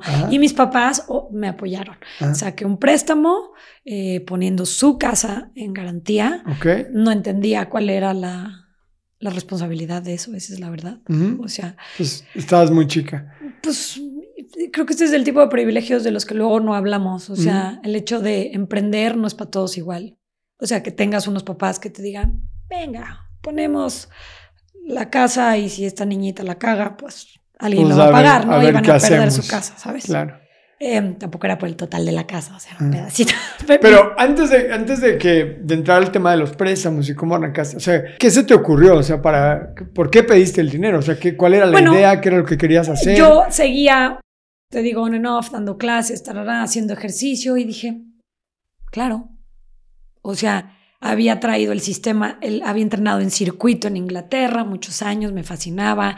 Al final de cuentas, después de hacer un análisis y todo lo que había estudiado, lo que más había hecho en mi vida era dar clases de algo, ¿no? Y dije, quiero esto. Y entonces, pues dije, voy a poner un gimnasio, pero no quiero poner cualquier gimnasio. Entonces empecé a hacer una investigación. Dije, voy a poner un circuito vendían estos circuitos ya armados de diferentes marcas, pero dije, ni modo que la gente nada más dé la vuelta. Entonces en una servilleta empiezo a idear el sistema, como si una persona pasa de un aparato a otro, pero entonces le pongo un semáforo y este semáforo se apaga y bla, bla, bla. Era una mezcla de, pues, una línea de producción y ejercicio y entonces pues... ¿Ese, ese sistema que, que, implementaste cuando ya abriste tu gimnasio, ¿ya existía en algún lugar? A ver, existía CURBS, que era algo muy similar, solo que la diferencia era que en For You Gym cada persona hacía una rutina distinta y cada estación, como le llamábamos, tenía muchos ejercicios que podías desempeñar y Curves era nada más dar la vuelta todos haciendo los mismos ejercicios, todos entraban al mismo tiempo, o sea, era cada 30 minutos había una clase, mis circuitos también era de 30 minutos, em, pero eh, eh, cada minuto podías entrar, ¿no? Y esto permitía que hubiera más gente. Por ah. supuesto me inspiré en Curves. Me pareció un súper concepto. A mí no me gustaba en realidad el concepto de Curves como todo morado, rosa, etc. Entonces era como hacer esto, pero mixto, pero sí meterle peso y aplicar algunos de los conocimientos que yo veía que todavía estaban muy verdes aquí, ¿no? O sea, como que en Europa y en Australia incluso estaba mucho más evolucionado el tema del fitness, o sea, no estaba tan dividido como en México. Las mujeres aeróbics, los hombres fierros, ¿no? Y nadie se cruzaba. Y y bueno, pues el hecho de poder mezclar esto y que entrara la gente y que fuera un circuito, eh, siempre me ha gustado inventar cosas. Ese es mi, ese es mi hobby favorito. O sea, de repente se me va de las manos el inventar cosas muy complicadas, pero me encanta inventar cosas. Entonces, esto era un invento y, y, el hecho de que funcionara, pues era muy emocionante. Y en una servilleta dijiste, a ver, voy a diseñar mi gimnasio. Sí. Mi concepto de gimnasio. ¿Y, te acuerdas dónde estabas cuando lo estabas diciendo? Sí, sí, sí, estaba, o sea, porque primero hice, o sea, el circuito, tarará, bueno, la esa, esa servilleta estaba acá fuera de casa de mis papás, en una terracita. Y luego el papelito, o sea, ya no era servilleta, ya era una hoja. Me acuerdo perfecto que estaba fuera del gimnasio, en una como mesitas cafetería que vendían donas y café y ahí dije, pues así, entonces este entra y este, ya sabes, el, el modelo, si vendo tanto, y gasto tanto, o sea. Eso está padrísimo, porque yo he hablado con muchos, muchos emprendedores y empresarios, y, y, a mí también me ha pasado que muchas de las ideas y de los negocios que de repente lanzamos, o, con la gente que ha hablado que ha lanzado, empiezan en una servilleta o en un pedacito de papel. Y a veces las personas que están como queriendo emprender, que no tienen como, que no se han aventado, están como con esta idea de que tiene que ser una súper presentación, súper elaborada y súper complejo. Y, y la verdad es que en una servilleta, en una hoja de papel, puedes plantear tus ideas, esbozarlas, para luego ya traducirlas en un plan de acción ya más, más robusto.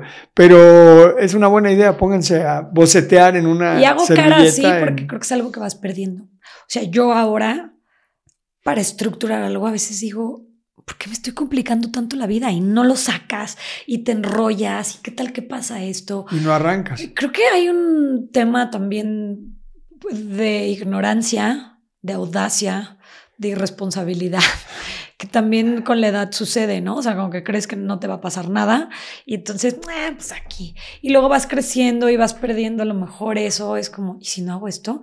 Fulano lo está haciendo mejor que yo, debería de hacer esto más, ¿no? Yo creo que es algo que, que, tenemos todos que recordarnos, que no tiene que ser perfecto para no, hacer. No, no, puedes ir avanzando y mejorando en el camino conforme van arrancando. Lo importante es arrancar. Muchas veces, te, si te estás esperando a que las cosas sean perfectas, pues nunca van a ser. Siempre te falta más dinero, más conocimientos, más recursos, más tiempo, más gente, más... Entonces nunca vas a empezar. Yo lo alineo mucho a mi industria. Siempre me dicen, ¿cuál es el mejor consejo que das en el tema de fitness y nutrición? Empieza. Con lo que tengas. O sea, es que los tenis perfectos, es que he leído de estos sistemas, debería de hacer keto. Deberías de empezar hoy, ya, cinco minutos. Y creo que a veces eso es en los negocios lo que tienes que hacer, porque echas a andar la rueda, y claro, a ver, te tienes que documentar, todo sí, pero echándola a andar es como también ves dónde se acomodan las piezas a veces, y me ha pasado en otros proyectos, te echas un este, PowerPoint presentación gigante y a la hora que ya lo echas, lo pones a la práctica. Ojalá. No, o el cliente no quiere eso. Claro. Y te va diciendo qué es lo que quiere, ¿no? En una servilleta. Y ahí estás exactamente, en un viaje que te lo echas en el camión así. Y entonces estás diseñando este circuito en una servilleta y luego lo traduces en un papel un poco más grande. ¿Y, y en qué acabó? O sea, ¿qué, qué, qué fue lo, ya lo que, para lo que pediste el dinero? Acabó en un circuito, eran 10 aparatos con otros 5 implementos, o sea, 15 estaciones, con un semáforo en medio, con televisiones, donde poníamos videos de CD, para que estuviera muy ambientado, música como de antro. ¿Qué tipo de música? pues de todo poníamos de todo. Un segmento, bueno, un área con la nutrióloga, una amiga mía que en ese momento era amiga, pero más bien era conocida y me acuerdo perfecto que le dije, oye, pues voy a abrir esto, tarara, ¿te unes? Y rifadísima me dijo que sí, es una persona extraordinariamente inteligente. Y entonces el área de nutrición funcionaba muy bien. Eso teníamos, nutrición. Que era el consultorio que estaba en la parte de abajo, ¿no? Sí, bueno, es que el primero que abrí estaba en Plaza Dorada. ah, no fue el de Jardines. Ah. Entonces, este, pues ese fue el primero. Y el segundo fue el de Jardines. Ok. Y entonces cuéntanos un poco más cómo, cómo era el concepto, de dónde sale el logo, el nombre, en, fin. pues empiezo a, a pensar cómo se llamaba me dice mi mamá, eh, ¿cómo, quieres que se llame? ¿No? Eh, bueno, tenía un socio minoritario, que esta historia prefiero, que es como eh, minoritario, le entra y bueno, pues resulta que yo tenía un nombre y este cuate registra el nombre, pero nunca le mete ni un quinto ni nada, todo estaba mi nombre. Pues ya, pues le digo, hermano. Se quedó el nombre. Sí, entonces quito ese nombre y dije, no quiero nada de aquí. Entonces en una noche me, dice mi mamá, vamos a registrar nuestro nombre, ¿no? Como buena abogada es ya ahorita, entonces me acuerdo perfecto que le digo, bueno, yo creo que este es un gym for you. O sea, que no tienes que adaptarte tú al gimnasio, ¿no? O sea, sino que el gimnasio se puede adaptar a ti si tienes condición o no, si tienes una lesión, si tienes 30 minutos en tu vida. Tarara, gym for you en el INPI, pues Gym for You ya está registrado. Ah. Bueno, pues For You Gym. y le hablo a mi prima, la misma que me presenta a mi esposo, y le digo, güey, hazme un logo que tenga que ver algo con tiempo, con circuito, con rapidez, con tal, Lo necesito ahorita. O sea, porque lo voy a registrar ahorita. Va, te lo mando mañana. Me dio tres opciones, vi el relojito 4 Gym. Le dije, este está increíble, venga, vámonos. Y ese fue. y ese fue el logo. Y entonces ya tienes el logo, ya tienes como el concepto de lo que iba a ser. Y entonces ahora sí viene la parte de gestionar los recursos. Exacto. Y entonces pediste dinero a tus papás que pusieron la casa. O sea, pues exacto, saqué un préstamo, renté local, este, firmé 12 pagarés de ese local terrible local en una esquina sin ventanas, sin luz, sin nada, en una plaza, sin estacionamiento. Todo, todo lo que no debería de haber, hecho. estaba en ese local. Le metí dinero, y pues dije, perfecto, saqué mis cuentas en el business plan más mal hecho del mundo, ya en un cuadernito, mi compu. Y dije, pues en tres meses estamos ganando dinero. Entonces yo tengo dinero para tres meses, ya estuvo. este, todos los emprendedores que estén viendo esto, eso nunca pasa. eso es la verdad. Nunca sale en el dinero que pensaste, siempre es más. Y nunca ganas dinero en el tan corto tiempo que tú piensas. y tampoco recuperas la inversión tan rápido como tú crees. tres meses era una cosa que vas a cuenta que está Dicen por ahí que uno propone, Dios dispone y llega el diablo y todo lo descompone. Así mero. Pues yo dije, sí, sí me alcanza, perfecto. Entonces, bueno, pues yo abrí el gimnasio, yo cerraba el gimnasio, yo daba el entrenamiento, yo limpiaba el gimnasio, yo atendía la recepción. Como buen emprendedor que está iniciando. O sea, tenía una cangurera aquí con dinero por si la gente me compraba un agua, pero mientras me tiraba a hacer abdominales, este, como era un sistema que era muy intenso porque los intervalos todavía no nos acostumbrábamos, eh, pues fue de los primeros conceptos de HIT, como se le conoce hoy, o sea, ya existía HIT obviamente, pero pues mucha gente vomitaba. Uy, había que limpiar. Entonces, pues, permíteme tantito.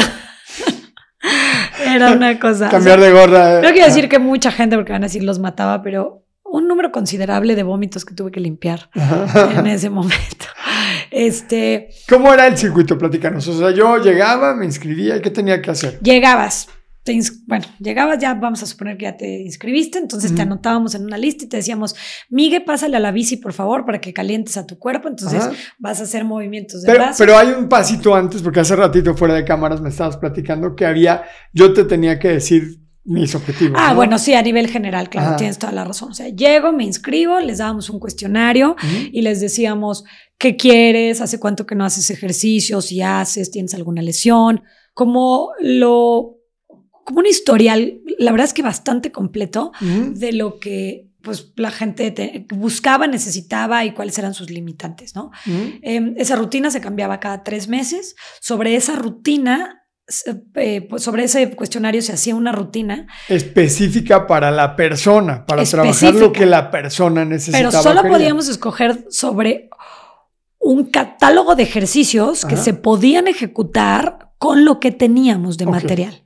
Y ese material no se podía repetir en diferentes estaciones porque imagínate que estás usando la barra, ¿no? Y la barra, este, pues la va a usar al mismo tiempo el que esté en la 8 y el que esté en la 2. Eso no se puede. Entonces, yo tengo, tenía que pensar, el ejercicio que tenías, o sea, que necesitabas tú, vamos a decir que tú necesitabas trabajar pecho. Entonces yo te iba a poner en la 8 press de pecho porque ahí se permite la barra. En el 9, este, eh, no sé, Cristos, pero con mancuernas porque ahí se permiten las mancuernas. Bla, bla, bla, bla. Entonces. Para que todos estuvieran coordinados conforme iban pasando por el circuito, pero cada quien trabajando lo que tenía que trabajar. Exacto que cada quien trabajara lo que tenía que trabajar, pero que el material nunca faltara. Que tú no entras al circuito y dijeras, ay, es que a mí ahorita me tocaba la barra, pero lo tiene el de la 20. Ajá, el de la 15 lo necesita, porque todo era en un minuto.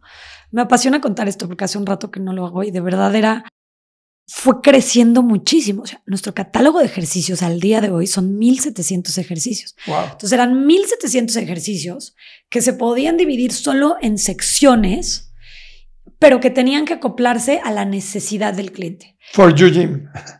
Tal cual era for, Jim for, you. Este, y entonces, bueno, pues ya llegabas tú, buscábamos tu rutina. La rutina tenía los días que tú nos dijeras, o sea, si tú nos decías siete días, pues siete días, cinco días, cinco, y entonces tenía cinco recuadros, ¿no? Porque dijiste que cinco días. En esos recuadros, cada recuadro tenía 15 líneas, cada línea tenía un número, que era el número de la estación, y ahí tú ponías el ejercicio.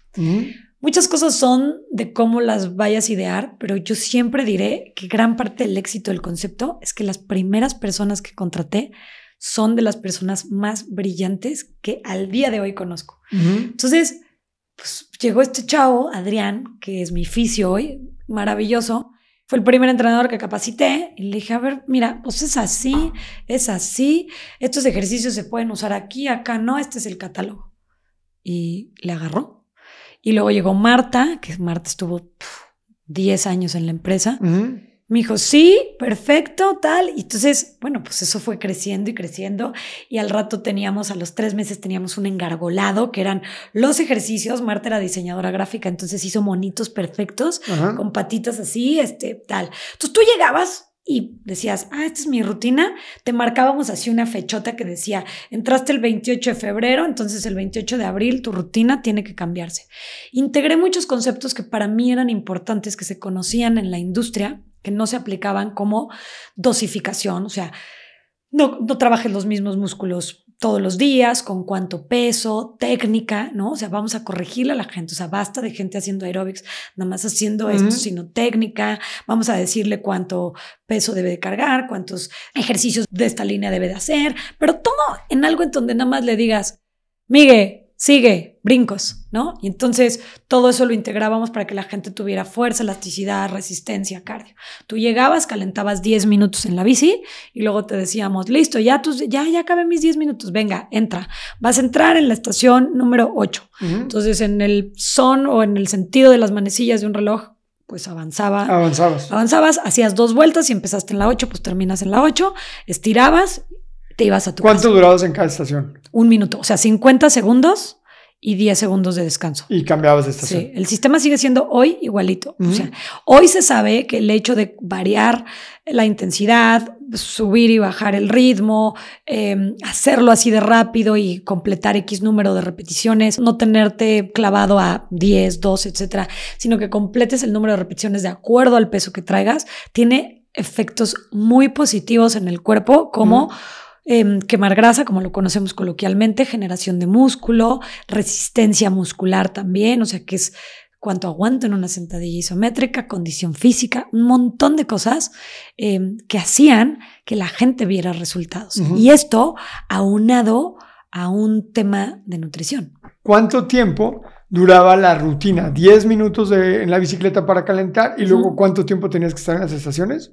Un minuto, o sea, eran 30 minutos de circuito, ahí no te podías pasar. O sea, eran, 10 más 30. Ajá, 40, 40 minutos. minutos. Había gente rebelde y lo permitíamos que calentaba menos. Y era como que ya déjame calentar tres minutos, estiro, tará, entro. Entonces había gente que se echaba su circuito en 35 minutos y, Y vámonos. vámonos. A mí me impresionaba mucho porque, déjenme les cuento, que Denise y nosotros éramos vecinos. Fue chistoso cómo nos conocimos porque nosotros pusimos una estética, bueno, nosotros no, mi esposa y sus hermanas, sus hermanas, su hermana y su mamá pusieron una estética que estaba en una placita donde Denise puso el segundo de sus gimnasios. El del gimnasio de Denise estaba en la parte alta, abajo había un italianis, arriba estaba Denise y en la esquina mi esposa y su hermana y su mamá rentaron el, el local.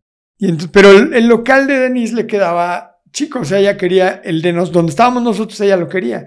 Y entonces el dueño de la placita se le fue la persona de abajo y teníamos a lo mejor tres semanas, un mes de habernos instalado, ya habíamos puesto todas las estaciones, todo lo de que tenía que ver con el salón y entonces el dueño nos dice que nos pasáramos para el local de abajo, que nos daba, o sea, él nos cambió todo y para nosotros fue así como, sí, o sea, Sí, porque claro, porque abajo estaba mejor. o sea, Claro, eso ustedes tenían abajo y yo me podía Y ampliar y él podía asegurar solo tres inquilinos. Y estábamos todos felices. Era un win-win o sea, para todos. Todos. El dueño de los locales ganó, tú ganaste, nosotros ganamos. Yo creo que si nos hubiéramos quedado en el local de arriba, hubiéramos quebrado muy rápido. Sí, porque no se veía. O sea, yo No, lo tenía muy como un escondido. remate de mi local. Estaba escondido. Y, Escondidísimo. para- y sí, teníamos que pasar por tu local. Sí, Entonces, no Era estaba- un ruidero. Sí, sea, no, no estaba nada padre sudadero. para nosotros. Sí. Entonces tú, así nos conocimos. Y luego Carlita, mi esposa, pues fue a buscarte para hacer algunas promociones. Sí, sí. Y además, Carlita, unas promociones cruzadas donde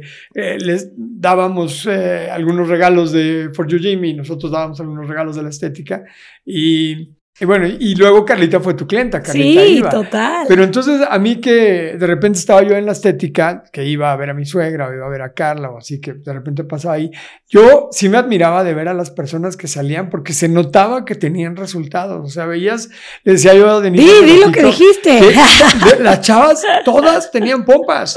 O sea, todas salían con pompas. Y Carla, Este Carla análisis nunca nadie lo había hecho. no, Este, Carlita, Carla me decía, no, es que no está bueno. Todas, todas, todas se nos hacen pompas ahí. Y yo, en Es serio, verdad, sí. en fit se nos hacen pompas. Observen a todas las fitters porque el gentilicio hoy es fitter porque es el sistema, luego llegaremos a eso. Ajá. Pero sí, las fitters y los fitters son algones. Sí, porque- todos con pompas. Entonces decíamos, eh, sí debe de jalar.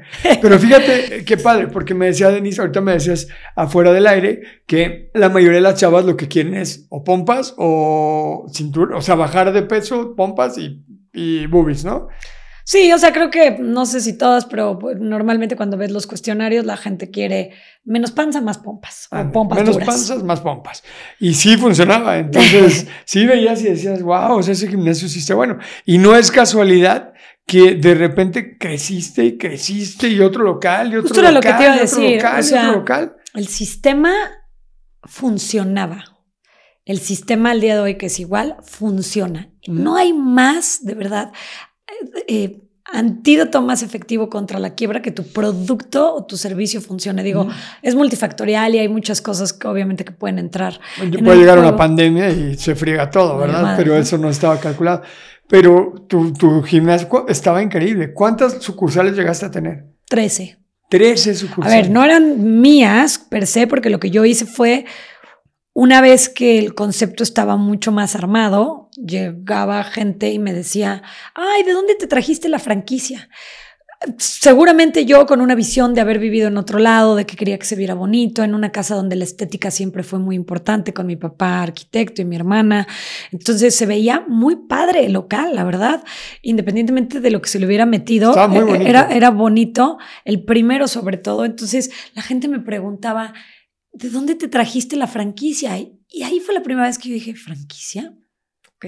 Y entonces, ¿podrías? Así como que, ah, mm, ahorita te digo. Y así fue como vendí el primer, o sea, la primera franquicia que vendí fue ese negocio, o sea, el que ya estaba abierto, el primero. O sea, la clienta me dijo, quiero una franquicia, pero quiero esta.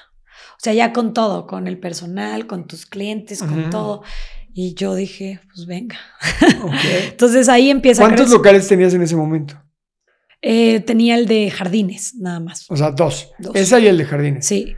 Vendo esta, digamos, el tercer local, que era la segunda franquicia, Ajá. me lo compra mi hoy esposo, Ajá. que era mi novio, Ajá. que quería venirse a vivir a Querétaro y que tenía un amigo que también querían venirse a vivir a Querétaro y entonces pues le cuenta al amigo y le dice, no manches, a mi novia le está yendo increíble, tiene un concepto este, pues que está jalando y pues que nos lo vende mucho más barato, ¿no? De lo que- entonces ya pues, le vendo una franquicia que era la de Juriquilla y bueno, pues así empieza a- a crecer.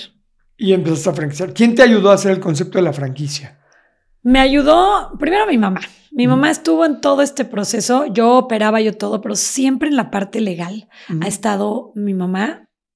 Han pasado muchos años, ahora pues ya nada más es mi porra, pero siempre me sigue ayudando, ¿eh? Es una parte abogadaza. Mi mamá es laboralista, no sabía nada de corporativo. Ella dice que ya es honoris causa corporativista con todo lo que tuvo que aprender aquí, porque aparte era paralelo a su trabajo, ¿no?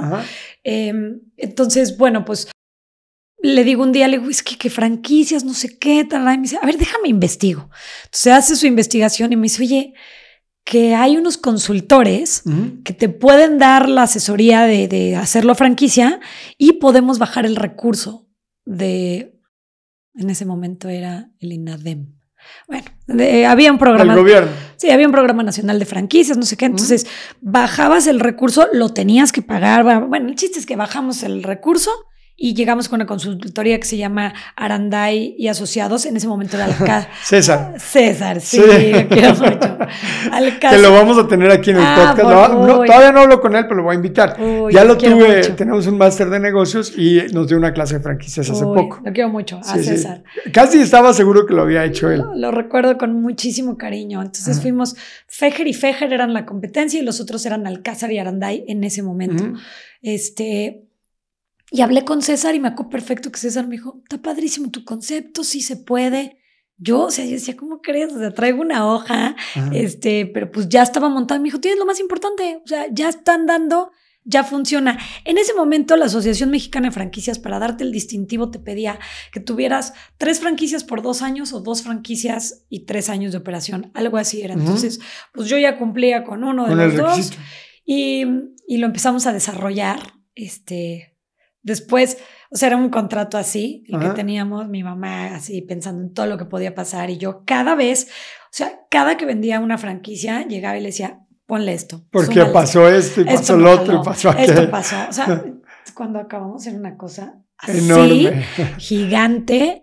Eh, pero sí, César me ayudó mucho. Eh, pues sí, fue César, su equipo, mi mamá y yo redactamos manuales porque, a ver, esto es la consultoría te dice hay que hacer un manual de esto. Sí. ¿Cuánto tiempo llevó poder hacer la franquicia? Porque entiendo que es un año por ahí más o Sí, menos. como un año, como un año más o menos ya de que estaba todo. Yo soy intensísima con eso, entonces era, no, pero hay que documentar con qué jabón se limpia. Y cuando tuve que cerrar For You Gym teníamos 22 manuales, que claro que eso ya no era parte de la franquicia inicial del proyecto, pero pues siempre se quedó una inercia de documentar absolutamente todo. Todo. Wow. ¿Y llegaste a tener cuántas sucursales, dijiste? 13. 13 sucursales. ¿Cuánta gente trabajaba en esas sucursales? Pues cuando cerramos éramos alrededor de 130 personas. 130 personas. Sí, ¿Y qué edad tenías cuando empezaste con las franquicias? 25, o sea, fue ese mismo año. Yo regreso 25. y a finales de ese año, sí. O sea, quiero que se imaginen a una chavita de 25 años desarrollando su concepto de negocios, porque a veces, a veces decimos, es que soy muy joven, muchos, muchos chavitos vienen conmigo, es que estoy muy chico todavía, y luego se nos va yendo el tiempo y luego el pretexto es, es que estoy muy grande, ¿no? Entonces, Sí, tienes razón. la, la edad correcta para poder emprender y para poder hacer tus sueños realidad es ahorita, con la edad que tengas, Totalmente. no importa. Hay gente de 60 años que ha hecho sus sueños realidad, hay gente de supuesto. 70 años que ha logrado cosas chingonas, hay gente de 20 años que ha logrado cosas impresionantes. Y visualiza a Denise a los 25 años haciendo su, su, su negocio, su concepto de negocios, pidiendo dinero prestado a sus papás, hipotecando la casa de los papás, pidiéndole a la amiga que fuera su aval, ¿no? poniendo en riesgo, la amiga el poniendo en riesgo su patrimonio, bajando recursos del gobierno para poder arrancar a los 25 años. Y de 26 años más o menos, me imagino porque te llevo un año a documentar todo. No, primero tuve el gimnasio. Eh, los primeros meses me fue del diablo, te digo, tres meses y terminé vendiendo todo. O sea, mis, mis pertenencias eran un coche que compartía con mi hermana. Ajá. Bueno, en realidad primero era mi hermana y luego me lo dejaron a mí, porque yo no vivía aquí. Un, tel, este, un teléfono y una computadora. Eso era lo que tenía realmente. Y tuve que vender todo menos el teléfono. este, para, poder aguantar un poquito más. Para aguantar un poquito más y ya no sabía qué hacer. O sea, me acuerdo perfecto que pues, ya no salía. O sea, me decía una amiga, yo te invito, vamos al sushi, lo que sea. No, pues yo te invito. Ya me daba pena pedirles a mis papás. O sea, me acuerdo que en mi cumpleaños, pues sí, debió haber sido el 26, porque el que seguía de regalo me dieron una renta, que era un montón de dinero en esa época, pero pues como para decir, bueno, ¿cómo le ayudamos? Entonces me dieron un, mes de renta, pero yo creo que todos los que hemos emprendido podemos estar familiarizados con este sentimiento de que tienes un mes para volver a, a, que algo maravilloso pase, a que un milagro aparezca, a que algo porque se van tan rápido esos días hasta que llegan los siguientes gastos y a la gente le tienes que pagar y, y ching, que se inscriba alguien más y la gente no se inscribe y así fueron varios meses y como por arte de magia, te lo juro, Miguel, de repente pasaron a lo mejor como cuatro meses, la gente empezó a recomendarlo, pero fue un primer año muy complicado. O sea, Todo el primer año así sobreviviendo. Sobrevivir así. Em, después yo decidí poner otro gimnasio cuando empecé. Antes de eso, ¿pensabas en cerrar? O sea, decías. Sí, todos los días. Voy a todos los días. Todos los ¿Podías dormir? Todos los días. Este, ¿Podías dormir pensando que le iban a quitar la casa a tus papás, que tu amiga había puesto su casa, que te dieron dinero al Mira, nunca pensé que le iban a quitar la casa a mis papás. Esa es la realidad. Creo que eso me, permitía. O sea, yo decía, pues mis papás lo van a pagar. O sea, no, porque no era por toda la casa. O sea, como que eso, pero, ¿sabes? Era un tema de, no puede ser. O sea, no puede ser que voy a regresar y, ay, pues no pude. Gracias por ponerme mi negocio. Quebré era más un tema porque nunca pensé eso, la verdad, y yo creo que no lo hubieran perdido. Mis papás son personas muy organizadas y muy racionales como para que hubiera pasado eso, y eso lo entendía, pero sí les iba a deber dinero el resto de mis días. o sea, iba a empezar mi vida independiente, endeudada. Y además con un fracaso a cuestas de que yo me sentía súper chingona de soy esta chavita que se fue y conseguí trabajo y me, me saqué mi carrera y he viajado y tal. Y ahora regreso a mi pueblo y quiebro. O sea, es como que no, no puedo quebrar. Y, Más de orgullo que de otra cosa. Sí, de orgullo, de saber que, pues, ¿y ahora qué hago? Ya no tengo coche. o sea, vivo con mis papás antes de... Ahí sí fue cuando sentí verdaderamente el ¿qué hice? O sea, estaba tan padre, yo tenía mi independencia, era la mejor mesera, me dejaban propinazas, todo, y ahora no tengo un quinto, no tengo cómo moverme, este, todo terrible. Bienvenida al mundo del emprendimiento. A ver, exacto, ahí está. Ah, pero quería ser emprendedor. Y a nadie le interesa que seas emprendedor porque en mi casa no era algo que se deseaba, no era algo que te festejaban, no era como... No era algo que te pedían tampoco. Nada, era como, güey, ¿por qué? Si tenías una super chamba. Te lo dije. Se te, dijo, se te dijo ¿Sí te decían o no? No, no me decían, nada más era como de, pues cierra, Deni, sigues perdiendo dinero, me decían mis papás, estás angustiadísima, ve nomás cómo estás. Dos veces me dio fatiga crónica que yo no sabía qué era, pero me enfermaba del estómago, vomitaba y vomitaba y vomitaba y como que me daba una fiebre espantosa. Y llegué con mi tío que era doctor y me dijo, pues no duermes, no comes, no. Entonces me decía mi mamá, ya cierra, o sea, te vas a morir. este, y bueno, pues. ¿Qué le decías? No, es que eso me ardía más. Como, ¿cómo crees? No me impulses a cerrar, dime que no cierre, dime que, qué voy a hacer, o sea, ¿sabes? Presióname. Y, y bueno, pues empezó a pegar siempre creo, luego dicen que no, pero yo sí creo que hay un factor de suerte. Yo creo que si la gente hubiera empezado a llegar un mes después, ya hubiera cerrado. A lo mejor For You Gym hubiera cerrado porque yo ya no aguantaba. ¿Cuántos meses pasaron para que empezara a llegar la gente? Pues yo creo que como a lo mejor 6, 7, siempre me preguntan esto, ojalá lo hubiera documentado, pero en mi tema era 6, 7 que se sintieron como 7 años, este, en mi mente, perdón, y, y, bueno, no quiere decir que ya empecé a ser millonaria, simplemente que ya empezaba a ser sostenible, que ya estaba en un break-even. ¿Pasó algo, recuerdas si pasó algo que fue lo que detonó que empezaran a llegar más personas? Sí, claro, la gente. Alguien, pero alguien en particular te recomendó, alguien que, que, tenía muchos amigos o algún evento que fue lo que... Creo que es el verdadero verdadero boca en boca. O sea, creo que la gente vio resultados. O sea, era el tiempo necesario que los clientes que había tenido en ese momento necesitaban para ver resultados. Y poderte y, recomendar. Y entonces me empezaron a recomendar, que creo que, es el ejemplo más poderoso que puedo decir de, del boca en boca, ¿no? Querétaro era otro Querétaro. Este, era más chiquito. Todo era más chico, no había muchas opciones. Este, era más fácil de moverse, o sea, llegabas de una esquina a otra. Yo nunca pensé que iba a vivir en Querétaro, esa es una realidad, jamás. O sea, si me hubieras preguntado a los nueve años, te hubiera dicho, no, hombre, voy a vivir en otro lado, me imaginaba así en una metrópoli. Y, y bueno, gracias a que lo puse aquí, porque era la, pues, lo más fácil, eh, creo que eso hizo que funcionara. Pues, era como el momento, el lugar adecuado, en el momento adecuado. Sí. En el lugar adecuado, o sea, como todo muy, muy bien. Sí. Oye, y entonces pasó, ya tenías, me imagino, como 26, 27 años cuando ya lo pudiste franquiciar. Entonces empiezo a franquiciar. Eh, sí, en el 2009, eh, pues te digo, abro el otro y empiezo a franquiciar paralelamente. ¿Y qué servicios adicionales empezaron a poner? Porque había más negocios, no era solo el gimnasio. Entonces empiezo a dar clases, lo ah. que hoy es FIT. Mismos intervalos, mismo todo, pero eh, pues a, dar clases de grupo, que eso pues es lo que más me apasiona en la vida, diría. Entonces, pues para eso Ocupaste el lugar, de, al lado, lugar de al lado.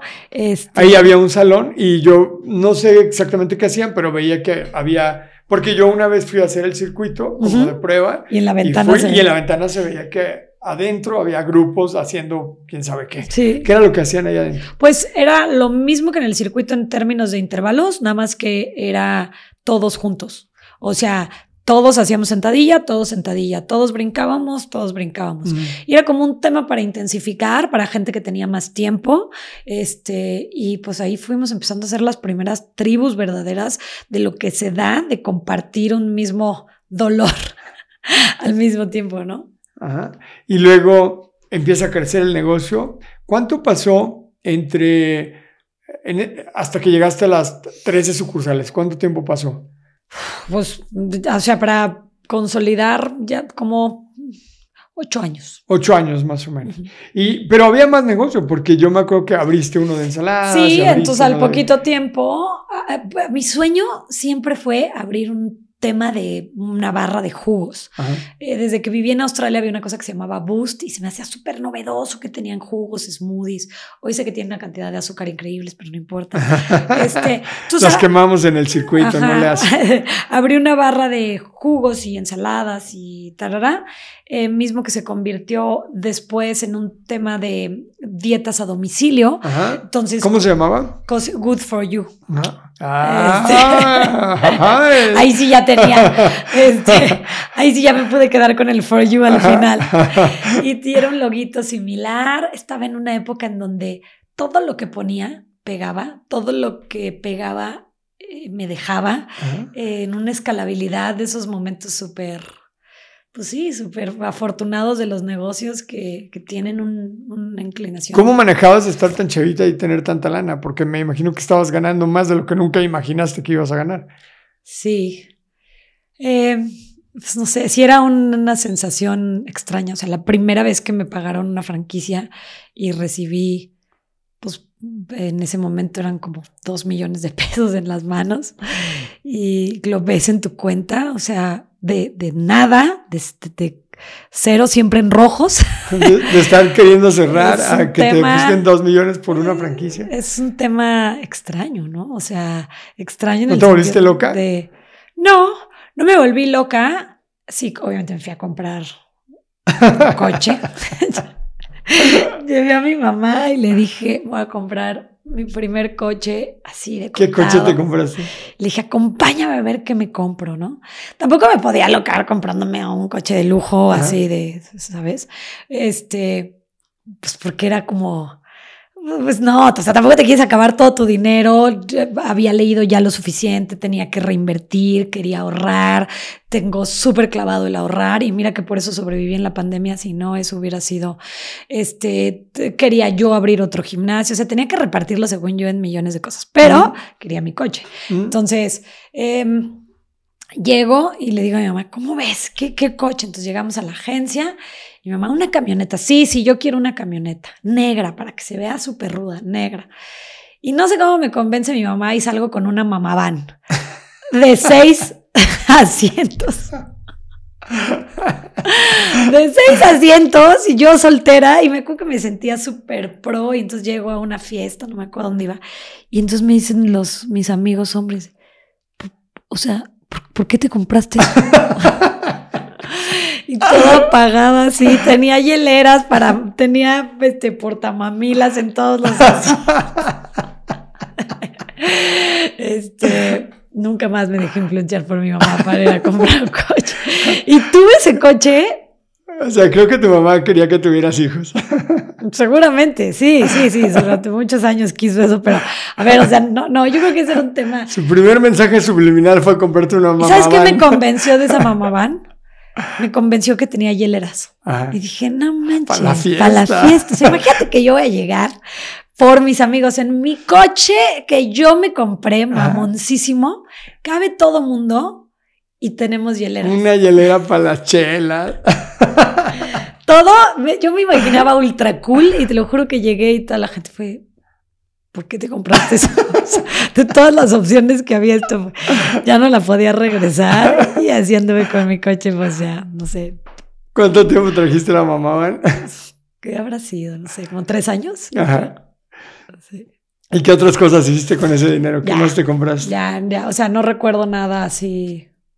Nada ostentoso, nada. Sí, no, no recuerdo. ¿Viajaste a algún lado? ¿No? ¿Nada?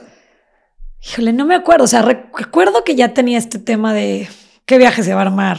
Yo voy, nada más que ahora no tenía tiempo, ¿no? Porque trabajaba todos los días de la semana, pero sí recuerdo eso, este, pues sí, recuerdo que ya iba y, y, pues ya diferente, ¿no? De, o sea, en tema de tal vez dos años, de no puedo salir porque ya no me puedo endeudar más con nadie. Bueno, pagué mis tarjetas porque aparte en ese tiempo estaba saliendo con, con, Memo y él vivía en México y yo en Querétaro y yo pues iba y gastaba y todo con mi tarjeta. Tan, tan, tan, tan. Y pues ahí se iba sumando. Se iba acumulando. Tengo tanto miedo a las tarjetas. Tengo mucho miedo a la deuda. Creo que hubiera podido crecer mucho más si no le tuviera miedo a la deuda, pero le tengo mucho miedo. ¿Por qué le tienes miedo? Eh, si empezaste tu negocio con deuda. Pues sí, creo que es un tema de... Y bueno, claro, qué bueno que dices esto. Pagué mi deuda con mis papás, pagué mi deuda con el banco, em, no con lo de la franquicia, pero con lo que ya había crecido. Me compré mi coche este, y pagué mis tarjetas. Y, de dónde viene el, miedo a la deuda? Si eres una mujer bien valiente, bien arrojada. No sé, creo que eso sí es un tema como de familia, como de ser ratones así, de nunca he debido nada. O sea, si no me puedo comprar ese coche, no lo compro. Si no puedo, o sea... O sea, eso está bien. O sea, que no te compres un coche, que no te compres cosas para, para endeudarte, eso está perfecto. Pero los negocios crecen con deuda. Todos los negocios para que sean grandes son con deuda. No creo que sea la única manera. Realmente no lo creo. Eh, creo que hay más modelos, pero sí creo que te detiene un poco el ser tan miedoso a la deuda, ¿no? O sea, como que yo siempre necesitaba sentir el paso firme de saber. Esto obviamente tiene sus temas eh, en contra de tener miedo y no crecer, pero también tiene temas positivos, como yo lo veo en retrospectiva, de que abre tu manera o, tus posibilidades. O sea, como no te quieres endeudar, tienes que encontrar otras maneras de crecer. Para mí, por ejemplo, fue el modelo de franquicia. es como, no me voy a endeudar, voy a generar un concepto que funcione, que le genere dinero a la gente, pero que yo no tenga que tener una deuda atrás para abrir 13 gimnasios. Claro. Es decir, claro, estos gimnasios no eran míos, ¿no? O sea, al final eran una franquicia que a mí me pagaba regalías, modelo de negocio, uso de marca o licencia de marca y otras cosas que me generaban un ingreso constante y posicionamiento de marca, ¿no? Sí, definitivamente. O sea, yo creo que hoy, con todo lo que, es- lo que conocemos de Venture Capital y de, de fondos Friends and Family y todo eso, como que de repente veo que estas generaciones nada más hay una opción, como pues, el dinero tiene que salir de otros y pues alguien te lo tiene que dar, ¿no? Y también cuando eso no lo consideras, tienes que abrir. ¿Cuánto hubiera crecido si me hubiera animado a endeudarme, eh, a meter socios, a deberle a más personas? ¿Quién No. sabe? No sabemos. No lo sé, no lo sé. Sí creo que puede llegar a ser un, un defecto en los emprendedores eh, que nos da tanto miedo endeudarnos. A todos nos dan miedo cosas, ¿eh? O sea, y, Sí, y cada quien a su nivel. Yo creo que Slim, pues, al- aún siendo el hombre más rico de México, pues a su nivel debe haber negocios que le dan susto, ¿no? Porque pues nadie quiere perder y todo el mundo quiere to- eh, que le vaya bien. Oye, y entonces durante ocho años, la reina del ejercicio, la reina del fitness, la reina de las, del For You Gym y además con todos los negocios complementarios. Y luego llega la maldita pandemia, O sea, bendita pandemia. Cuando llega la pandemia, yo ya tenía 13 años en la industria. O sea, digamos que al año 8 ya estaba muy posicionado, tenía X número de franquicias, pero después ya todos operábamos. se 13 fueron- años, no 8, me, me equivoqué. Se, se fueron 13 abriendo años. más células dentro de... ¿Todo en Querétaro? Te- Tenía en Morelia Ajá. y en la Condesa. En Ah. la Condesa lo abrí yo. eh, Yo quería crecer en la Ciudad de México. o sea, Imagínate que ibas a tener por toda la Ciudad de México. era Esto mi sueño. O sea, ese era mi verdadero sueño. O sea, si me preguntaras de qué me arrepiento, de no haber tenido esa visión más rápido, de no haber sabido qué hacer en ese momento para Ujú. crecer, o sea, de querer aplicar el mismo modelo de Querétaro, de hola, ¿cómo estás? No sé qué, me gustó tu franquicia, te la compro, y no llegar a la Ciudad de México con más visión, decir, aquí necesito un socio fuerte, necesito hacer esto, conexiones, porque creo que si lo hubiera hecho con lo que servía, hubiéramos sido pioneros y hubiera crecido. Yo tenía este eh, número con César y me acuerdo que siempre lo platicábamos y sacamos un, un modelo de expansión que volvía a contratar a César y a otra célula que tenía de negocio que era de expansión en su despacho y me acuerdo que le dije, ¿cuántos caben? Y vimos el mapa y me dijo 45. Yo soñaba con eso, o sea, yo decía 45. En Ciudad de México. Sí. Y siempre cautelosa dije, bueno, pero yo quiero abrir el primero. Entonces abrí el primer gimnasio, eh, estaba enfrente de la Secretaría de Economía, en la Condesa. Ajá. Y este, y entonces tuve que implementar algunas cosas, como poner más baños y más regaderas, porque cosas que yo no conocía, como que la gente en la Ciudad de México se tiene que bañar. Ahí, porque Ahí. no puedes ir a tu casa. Pues claro. Este, entonces la gente aprovechaba su hora de comida para Ajá. hacer ejercicio. Pero entonces, en tres meses tenía el punto de equilibrio. Lo que normalmente me tardaba en el gimnasio más rápido fueron siete meses en Querétaro. Ujú. En tres meses lo alcancé en la Condesa. Wow. Era una locura. O sea, todo increíble, pero tenía un problema. Me habían rentado el local, una viejita que tenía los papeles pues muy raros, que una placa que su esposo le había dejado y que el uso de suelo y no sé qué. Entonces yo tuve que contratar una gestora. Ahí fue mi primer contacto con la maravillosa ciudad, que yo debo decir que yo soy fan número uno de la Ciudad de México. ¿eh? Pero pues es otro tema. No, los temas de Entonces, administrativos y de negocios son un tema. a De decir, cualquier trámite en la Ciudad de México es un tema. fui a sacar mi recibo, mi recibo, ¿eh? mi medidor de luz y después de mi visita número 8, alguien me jaló por ahí, yo creo que ya se apiadó y me dijo, a ver, reina, no vas a poder así. Si no, O sea, que hay que repartirla a todo mundo y necesitas un gestor que sepa. Entonces me recomendaron una gestora, otra persona, otra. La gestora me transó, le di el dinero, se fue con el dinero. Fue mi primera así que dices, no manches. Y bueno, pues este, nunca saqué el permiso de, de licencia de uso de suelo, aunque estaba la placa, yo quería todo, ¿sabes? Pero pues seguí operando, teníamos absolutamente todo, creció. Y un día se incendió. no. sin seguro. Todavía no, sé cómo estuvo, pero sí, fue un tema. Fue un tema terrible. Sí, la verdad es que de mis. Sí, y se quemó todo. Todo. Todo. Todo lo perdí y te cuento todos los permisos porque no tenía seguro. Todos estaban asegurados menos eso. Entonces, no. pérdida total. Horrible, horrible. ¿Y qué pasó? ¿Sabes qué pasó? Pues nunca lo sabré, la realidad. En ese momento yo tenía un tema con, con que me fueron a pedir piso ah, en Querétaro, entonces no sé, pensamos, también pudo haber sido un accidente. Nunca lo sabré. O sea, nunca hubo un perito que revisara si fue un cortocircuito. Si... O sea, parecía un corto, pero no había nada. Y la verdad es que de ahí me quedó una sensación terrible eh, de ese lugar. Y todo el tiempo dije, voy a volver a abrir, voy a volver a abrir en la Ciudad de México. Era como de estos sabores amargos, así que, hijo, cada que lo tocaba, este, era como chin. O sea, porque tanto esfuerzo y tanto tiempo, la gente que tenía ahí trabajando en México, imagínate que se vino a trabajar conmigo a Querétaro. O sea, todos menos uno que estaba casado se vinieron a Querétaro, cambiaron de residencia, los acomodé en diferentes gimnasios y se vinieron a vivir a Querétaro. Y no sé, era un tema para todos muy horrible. pero fue de noche, o sea, no, no. Fue de noche. yo pensé, había un chico ahí que dormía ahí. Yo pensé cuando me hablaron que se estaba incendiando, yo pensé que él estaba ahí adentro y me acuerdo perfecto que cuando, porque me habló la dueña del edificio, que ya era una señora grande, y se está quemando el gimnasio. Y yo pensé que era un basurero o algo. Entonces le hablé a mis hermanas y les dije, vivían en la condesa, oigan, vayan, me está hablando, no sé qué. Y cuando me marca mi hermana, me dice, Den, no podemos pasar, es un incendio enorme. Entonces yo en ese momento pensé que este chavo se había quemado, que yo había incendiado todo el edificio porque éramos la parte de abajo. Digo, no yo, pero era mi lugar y lo que hubiera pasado ahí era mi responsabilidad. Claro. Me acuerdo así perfecto que me paré, me puse blanca y ahí en, mi casa y me paré al, baño y vomité así, ya sabes, de, de, de, pues como del impacto. Y sí, fue una sensación espantosa, la verdad.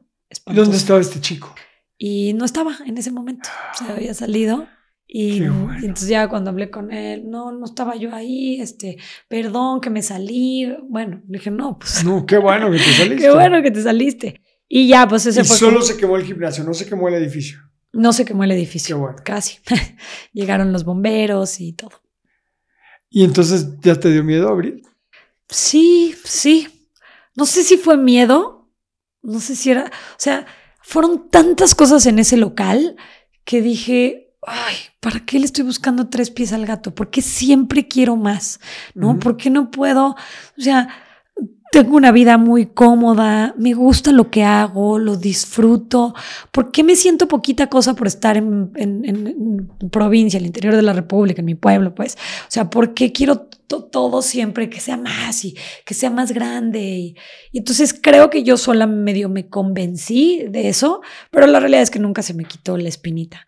Y antes de la pandemia, un año antes, empecé a hacer roadshow para levantar ahora sí capital, conseguir inversionistas y pues crecer eso al máximo. Y ahí me pasó lo que dices que les pasa luego a los emprendedores. Yo quería la presentación perfecta, este, el modelo de negocio más rentable, el todo, ¿no? O sea, yo veía chavitos que levantaban dinero con un PowerPoint y ni un alfiler, y yo con 10 sucursales. No, pues tenías todo para pedir el capital. Tenías el modelo de negocio, la franquicia ya hecha, los, los gimnasios funcionando, este, la gente comprándote las franquicias, sí. 130 y tantos empleados, o sea. Así es. Estaba todo. Entonces lo quería yo super armar y quería. Y me daba miedo meter socios. Siempre había sido la manda más, única jefa. Entonces siento que eso me detenía, como voy a meter otros que me digan qué tengo que hacer, porque al final tus inversionistas se convierten en tus jefes y lo podemos romantizar como queramos, pero pues ellos van a buscar un rendimiento, entonces ya no es de, ay, pues este, a mí se me ocurrió ahora que lo vamos a pintar de rosa, no, espérate, o sea, lo vas a... Entonces, bueno, estaba en, por fin me había animado a eso, estaba en ese momento y ahí sí, llegó la pandemia. Llegó la maldita, bendita pandemia, híjole. ¿Y qué pasó? ¿Qué pasó con For eh, pues se empezó a cerrar la primera franquicia, la segunda, este, así fue en cadena y en agosto. ¿Qué decían los, uh, los dueños de las franquicias? Los franquiciatarios, el primero llegó y me dijo, Denise, esto no se va a arreglar hasta el 2021. Él era consultor internacional. Ujú. que le dije, Gerardo, estás inventando. O sea, si quieres salirte, te puedes salir, pero hay una penalización porque nosotros no podemos dar como la imagen de que estamos quebrando. O sea, somos un grupo y como grupo nos mantenemos. Me dijo, pues sí, no me importa, yo me voy a salir porque esto va al 2021. Dije, pues qué exagerado. La pandemia empezó en marzo. El 18 de marzo nos cerraron. Ajá, Ese fue el día que nos cerraron. ajá. Y él me lo había dicho antes de que terminara el mes completo, ¿no? O sea, abril, probablemente a principios. Principios de abril. Ajá, y me dijo, yo ya me voy. Yo dije, "Uy, llevamos dos semanas de O esto. se va a arreglar en dos meses, tampoco seas exagerado. Sí, me dijo, no, Lo que aquí- pensábamos todos. Aquí está mi dinero, yo me salgo, ahí nos vemos. Y yo dije, bueno. De ahí, entonces empezaron a llegar otros Bueno, yo le- les puse condiciones a ellos y les dije, ok, nada más tienes que liquidar a todo tu personal y tienes que este, devolverle a la gente los clientes lo no devengado, porque tú cierras y todos los demás pues se nos van a venir aquí y pues imagínate. Claro. Entonces hicimos un esquema que aquellas franquicias que se quisieran quedar con los clientes los recibieran y él les pagara un poco menos a todas las franquicias y los demás que nos habíamos quedado pues pudiéramos solventar eso. Era un tema administrativo complejo, ¿no? Pero salió él súper, ellos, porque eran su esposa y él, súper decentes, sí, no hay problema, le quedaron a todo el mundo, se fueron. Y pues Esos fueron los segundos. esos fueron los primeros. o Ah, los primeros. Y así empezó a avanzar y de repente empezaron a llegar los franquiciatarios, ya se oía que esto se iba a extender. Me dijeron, yo no tengo para mantener esto. O sea, es un negocio caro de operar. La gente no puede venir a entrenar, ya nadie me está pagando, no hay un, Claro, este, no, no están pagando las un ingreso recurrente. Claro. Eh, punto. Cada quien llegó a acuerdos diferentes con sus arrendadores. Entonces, bueno, pues algunos les dieron meses, a otros no les cobraban, ¿sabes? Eh, porque el contrato de arrendamiento pues era individual entre muchas otras cosas, como los contratos laborales con su personal, pero tenían que regirse por ciertos lineamientos de la franquicia, ¿no? Entonces, pues em- El tuyo estaba operando, o sea, estaba lógicamente operando. estaba cerrado, pero el mío estaba operando y yo quería sentar ese precedente de sí se puede, sí vamos a aguantar, eh, venga, o sea, yo no voy a cerrar para que ustedes aguanten, pero también está una parte humana. pero no podías abrir, o sea, estaba cerrado al público. Simplemente está- mantenías lo- los sueldos, Simplemente le mantenías estaba la pagando a la renta y, gente. o sea, Y buscábamos cosas que hacer. mm, Cosas que hacer fue grabar clases, mandarle a la gente su rutina por WhatsApp, eh, resolverles dudas por WhatsApp de- y pues grabar rutinas y subirlas, para que la gente las hiciera en casa. subirlas a Facebook, a YouTube, a Instagram, mandar ejercicios para que la gente los hiciera en su casa. Recuerda que era un momento que estábamos todos encerrados Claro, nadie quería salir y y nadie podía salir y entonces era un tema de qué hago, este, pues ejercicio, ¿no? Entonces empezamos a mandarle las rutinas, teníamos esta gente y bueno, pues ahí viene la parte humana en donde pues, la gente se acerca, los franquiciatarios y me dicen, ¿sabes qué? No, no voy a aguantar y necesito pagar otras cosas, o sea, o enfermedad del alguien se les contagió o la escuela del hijo, lo que ve a saber pues, ya no tengo podía. que cerrar. Y pues ahí fue, cierren. Nada más, vende lo que tengas que vender o pide un préstamo. Como franquicia se les obligaba a tener un fondo de emergencia, pero había gente que no lo que tenía. no lo tenía. Es la realidad. Si todo el mundo hubiera tenido su fondo de emergencia, pues hubiera sido más sencillo, pero por ahí había un par que es que me lo gasté porque tienes que liquidar a esta gente y tienes que Devolver devolver. Entonces, pues bueno, se les devolvió a la gente, se le liquidó a la gente, empezaron a cerrar. No y- te quedaste como, o sea, no llegaron, no hubo quien no pagó, quien te dejó la bronca No. a ti. No, la realidad es que todo mundo re- respondió bien, esa es la verdad. Y pues el último fue el mío, en agosto, decido que ya, o sea, había pasado pues la mitad de marzo, abril, mayo, junio, julio, ya casi acababa agosto, o sea, cinco meses de pagar sueldos, renta, porque a mí sí me estaban cobrando un porcentaje menor, pero sí me cobraban renta si quería seguir ocupando el espacio, los gastos, ¿no? Y dije, ya, o sea, mis ahorros están yendo aquí y esto no va a suceder. Entonces saqué números, te lo juro, yo creo que esa es la decisión más difícil que he tomado en mi vida y dije, aquí acabó. O sea, ya no hay para dónde hacerme. Ya desesperada y pues eh, despedí a los últimos que quedaban y empecé a devolver el dinero. Eh, a mucha gente le dije, mira, era un tema vender los equipos, me los querían tomar a nada, pues porque eran momentos de urgencia y de cero dinero. ¿Quién quiere comprar en ese momento? O sea, ¿quién quiere equipos de gimnasio cuando no sabes cuándo va a volver a abrir un gimnasio? Claro. Entonces lo que hice fue, en ese local, fue, a ver, yo te debo 5 mil pesos. Esta bici cuesta 10. Tómala. ¿Quieres tus 5 o quieres la bici de 10 y tú te la llevas? Ajá. La bici, ¿no? O sea, que fueras... Pues literal empezamos a desmantelar, así. O sea, yo vi el gimnasio como pedazo a pedazo. ¿Y qué sentías en ese momento? No, horrible. O sea, me acuerdo perfecto que, que, cerré el gimnasio, ahí estaba mi oficina, les dije a todo el mundo de, ya se pueden ir, eh, y me solté a llorar de ese llanto que sabes que es incontrolable, que es, me habían pasado muchísimas cosas, o sea... Eh, ¿No habías llorado hasta ese momento? Todavía no habías Había llorado, pero no así, o sea, había estado apagando fuegos, además fue un momento de sucesos personales también, o sea, sin querer me había embarazado, o sea, no era lo que planeábamos, a los, pues sí, como tres meses y medio, cuatro, lo pierdo, luego, luego, este, o sea, eso fue eh, dos meses antes de la pandemia, empieza la pandemia, empiezo a tomar decisiones, este, y yo cierro el gimnasio el lunes y el viernes se muere mi perro, que era mi todo así de cáncer. Entonces fue como un momento que dije, ¿qué es esto? O sea, ¿qué está pasando? Que todo está conspirando en mi contra. Eh, no soy una persona que, que deje al destino las cosas, pero en ese momento sentía que había algo, ¿sabes? Que, que era algo o que tenía que aprender o que había hecho terrible o, o qué estaba pasando. Y mm, me acuerdo que me encerré en el gimnasio y lloré y lloré y lloré y veía cajas y cajas y cajas y decía, es que soy una estúpida, o sea, he dedicado tanto tiempo a esto, o sea, manuales y manuales que nadie va a volver a usar en su vida.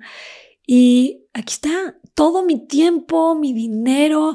Bueno, acabamos de remodelar y cambiar toda la imagen hacía seis meses, o sea, me esperé y hacía seis meses habíamos cambiado todo, había comprado equipo, había... Yo me acuerdo que habías, habías cambiado toda la imagen. Toda la imagen. Toda la imagen, estaba bien bonito. Estaba padrísimo y es esas decisiones que como negocio te cuestan porque es, y subir a todos a bordo de, oigan, miren, necesitamos esto. Entonces, meterle un fondo importante para que a los seis meses todo el equipo y todo termine así, malbaratado, desmembrado, este, perdí mucho dinero, esa es la realidad, porque pues también, o sea, entre pues todo, liquidaciones, este, la gente que te decía, no, yo sí quiero el dinero, todo el, pues los activos, eh, nada, o sea, quedó cosas que te juro veía las lámparas así que le habíamos metido lo, te da igual X dinero de LEDs, así todo, que en su momento yo decía, ay, lo valdrá, bueno, pero pues hay que meterle a la gallina de los huevos de oro, ¿no? Y de repente, seis meses después, así de, pues quédense con las lámparas, ¿qué hago yo con ellas?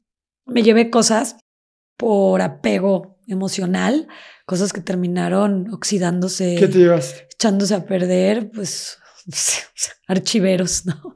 Sea, de esos de Office Depot, un chorro que yo decía, ¿y qué hago con esto? O sea, terminé regalándolo, este, cosas así. Mis suegros vivían en una casa muy grande y, y les mandé cosas que tuve ahí en esa bodega y metí cosas a otra bodega y durante año y medio no podía ir a ver las cosas. O sea, era un sentimiento horrible de, de fracaso, de espantoso. Y pues ya un día agarré esos manuales y pues los quemé todos. Así, porque digo, todo lo tenían digital, solo que era como el simbolismo de... De cerrar ya. Sí, porque todas las franquicias me habían devuelto sus manuales, ¿no? Entonces, imagínate, 22 manuales por franquicia, usted era miles de, bueno, cientos de manuales ahí. ¿Y para qué? O sea, dije, ¿qué, ¿qué, hago con esto? Me está costando más dinero tenerlo y nada más en un apego emocional horrible de ¿qué hago con esto? Verlos así, quemar cada uno, que es todo, pues sí, estuvo, o sea, te lo juro que lo cuento y sigo pensando, es algo físico, es algo material, pero hay algo más, o sea, había como, era como el fin de una era, ¿sabes? Que dices, chin, o sea, pues es la primera vez que no tenía control de algo. O sea, soy una persona que cree que muchas cosas pueden estar en nuestro control. Y esta vez era la primera vez que la vida me daba una cachetada y me decía, no. De hecho, hay cosas en las que no. ¿Qué te decía tu esposo? Pues me apoyó muchísimo, pobre. O sea, le tocó un momento. O sea, yo o estaba llorando o estaba de genio. Y obviamente, pues a ver, aviéntate la pandemia con alguien, para todos fue difícil, pero yo que estaba pasando por este momento, no me veía. O sea, yo trabajaba 16 horas. O sea, entre que apagaba los fuegos de todo lo que es, porque se cuenta fácil así de película, y bueno, y cerré y lloré.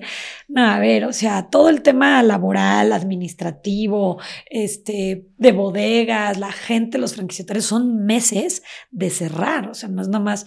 Paralelamente, eh, yo hice lo que mejor sé hacer, que es trabajar, y entonces saqué Fit porque ya teníamos las clases en línea. ¿Y por qué Fit? Porque el sistema que yo tenía registrado, pero no quería ponerle For You Gym porque yo pensaba que era algo temporal y no quería que esto, que era algo temporal, un proyecto que igual y después vendía, opacara o eclipsara o me diera la idea de que For You Gym había muerto, ¿no? Y bueno, pues poco iba a saber que más bien yo cambiándole el nombre, pues maté lo que quedaba de For You Gym y también fue como un tema personal, creo que fue muy catárquico el decir, a la frega. A la madre, vuelvo a empezar. Viví algo que no había vivido hacía mucho tiempo, que viví, que nos apasiona a los emprendedores, que es empezar proyectos. Y pues yo ya estaba viciada, estaba hasta harta, esa es la verdad. O sea, ahorita lo veo y me gusta y todo, me gustaba For You Gym, pero pues había cosas que ya me aburrían. No me gustaba ni el verde. O sea, lo único que dije cuando entramos a Fit, les dije hagan lo que quieran, no quiero ver un verde. O sea, pónganle azul. Es que For You Gym era verde. Exacto, sí, verdad, sí, es, Este, quiero cualquier otro color. Y pues sí, empecé a trabajar, trabajaba 16 horas y mi esposo no me veía. O sea, pues era como... ¿Tenían broncas así como de terminar o de...? No, la verdad es que no. Eh, yo entendía perfectamente que era mi gran apoyo. Él también perdió su trabajo, o sea, él es consultor y eh, iba a dar cursos a todo el mundo. pues ya no ¿De qué estaban viviendo? Ya no había cursos, ahorros. O sea, yo era una persona muy administrada y tenía un fondo de contingencia, un ahorro eh, para el retiro, que logré recuperar una parte. That's it. O sea, pues era eso. ¿Y el programa que abriste virtual estaba funcionando? ¿No estaba funcionando? Al principio no le cobrábamos a la gente, porque era para dárselo a la gente. Que ya te había pagado. Que ya me había pagado. Era una manera de no sacar más dinero, pero no de recibir, ¿no? Entonces, pues había 5 mil usuarios que de alguna manera pues les habíamos dado como un agradecimiento general esto, ¿no? Entonces, pues nadie pagaba. Entonces, pues era trabajar sin recibir un quinto, que de verdad es una de las sensaciones más frustrantes que hay y que tenía mucho tiempo sin vivirlo. O sea, cuando había abierto For You Gym, pues sabes que es trabajar y trabajar y trabajar y llegar a tu casa y decir nada. Y esto lo volví a vivir y pues sí, era una sensación este, eh, gacha, pero bueno, pues la verdad es que siempre lo digo dentro del absoluto privilegio y no me canso de decirlo porque creo que es bien importante que reconozcamos las cosas que tenemos y, y al final de cuentas, pues yo comía todos los días, yo vivía en una casa con espacio, yo... En salud. En salud absoluta, con mi familia completa. Eh, vamos, o sea, cada quien se ahoga en su vaso, pero cuando lo veo en retrospectiva, pues pues no era tan grave. Pues éramos de los afortunados, esa es la realidad, ¿no? sí, porque mientras unos estaban perdiendo la vida, Exacto. Nosotros, me incluyo porque a mí me pasó algo parecido, perdíamos el negocio. a mí también se me murió mi negocio a ceros. Entonces entiendo perfecto. Y justo cuando a ti te estaba pasando eso, yo recuerdo que Carlita y yo pues vimos cómo creció tu negocio y, siempre hablábamos con mucha admiración de alguien tan joven que había hecho algo tan grande, que había logrado triunfar tanto y nos daba el... Nosotros lloramos contigo. No, gracias. Nosotros lloramos contigo porque... Literal. Muchas gracias por tu empatía, pero no llores porque yo voy a llorar. Literal, te lo juro que, literal, eh, decíamos, tanto que trabajó y, y aparte nos veíamos reflejados porque también nos estaba pasando lo mismo, como a muchos emprendedores que nos estaba pasando lo mismo. Yo Pues te lo agradezco muchísimo. ¿Sabes qué salió en ese momento? Eso, o sea, la empatía de que alguien pueda llorar por tu negocio sin conocerte, o sea, sabiendo quién eres.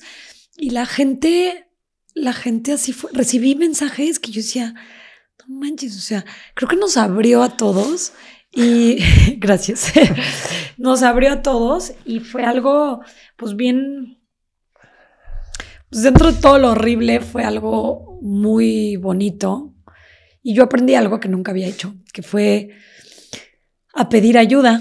O sea, yo nunca había pedido ayuda eh, y, y, empecé a pedir ayuda a mis hermanas. Oye, échame la mano este, con esto. A mis amigas, amigas, incluso amigas nuevas que se rifaron y me ayudaron. La gente de FIT que se levantaba conmigo. Todos los días yo daba clase a las 8 de la mañana y lo hacía como un tema, Miguel, de, es que si no lo hago, me voy a morir. O sea, no me voy a levantar. O sea, yo sabía perfectamente que si no tenía algo por qué levantarme. Y el hecho de haber conectadas a 30 personas, ahí están. O sea, creo que vivimos cosas tan fuertes en ese momento porque cada quien vivía su realidad, pero todos estábamos perdiendo algo, ¿sabes?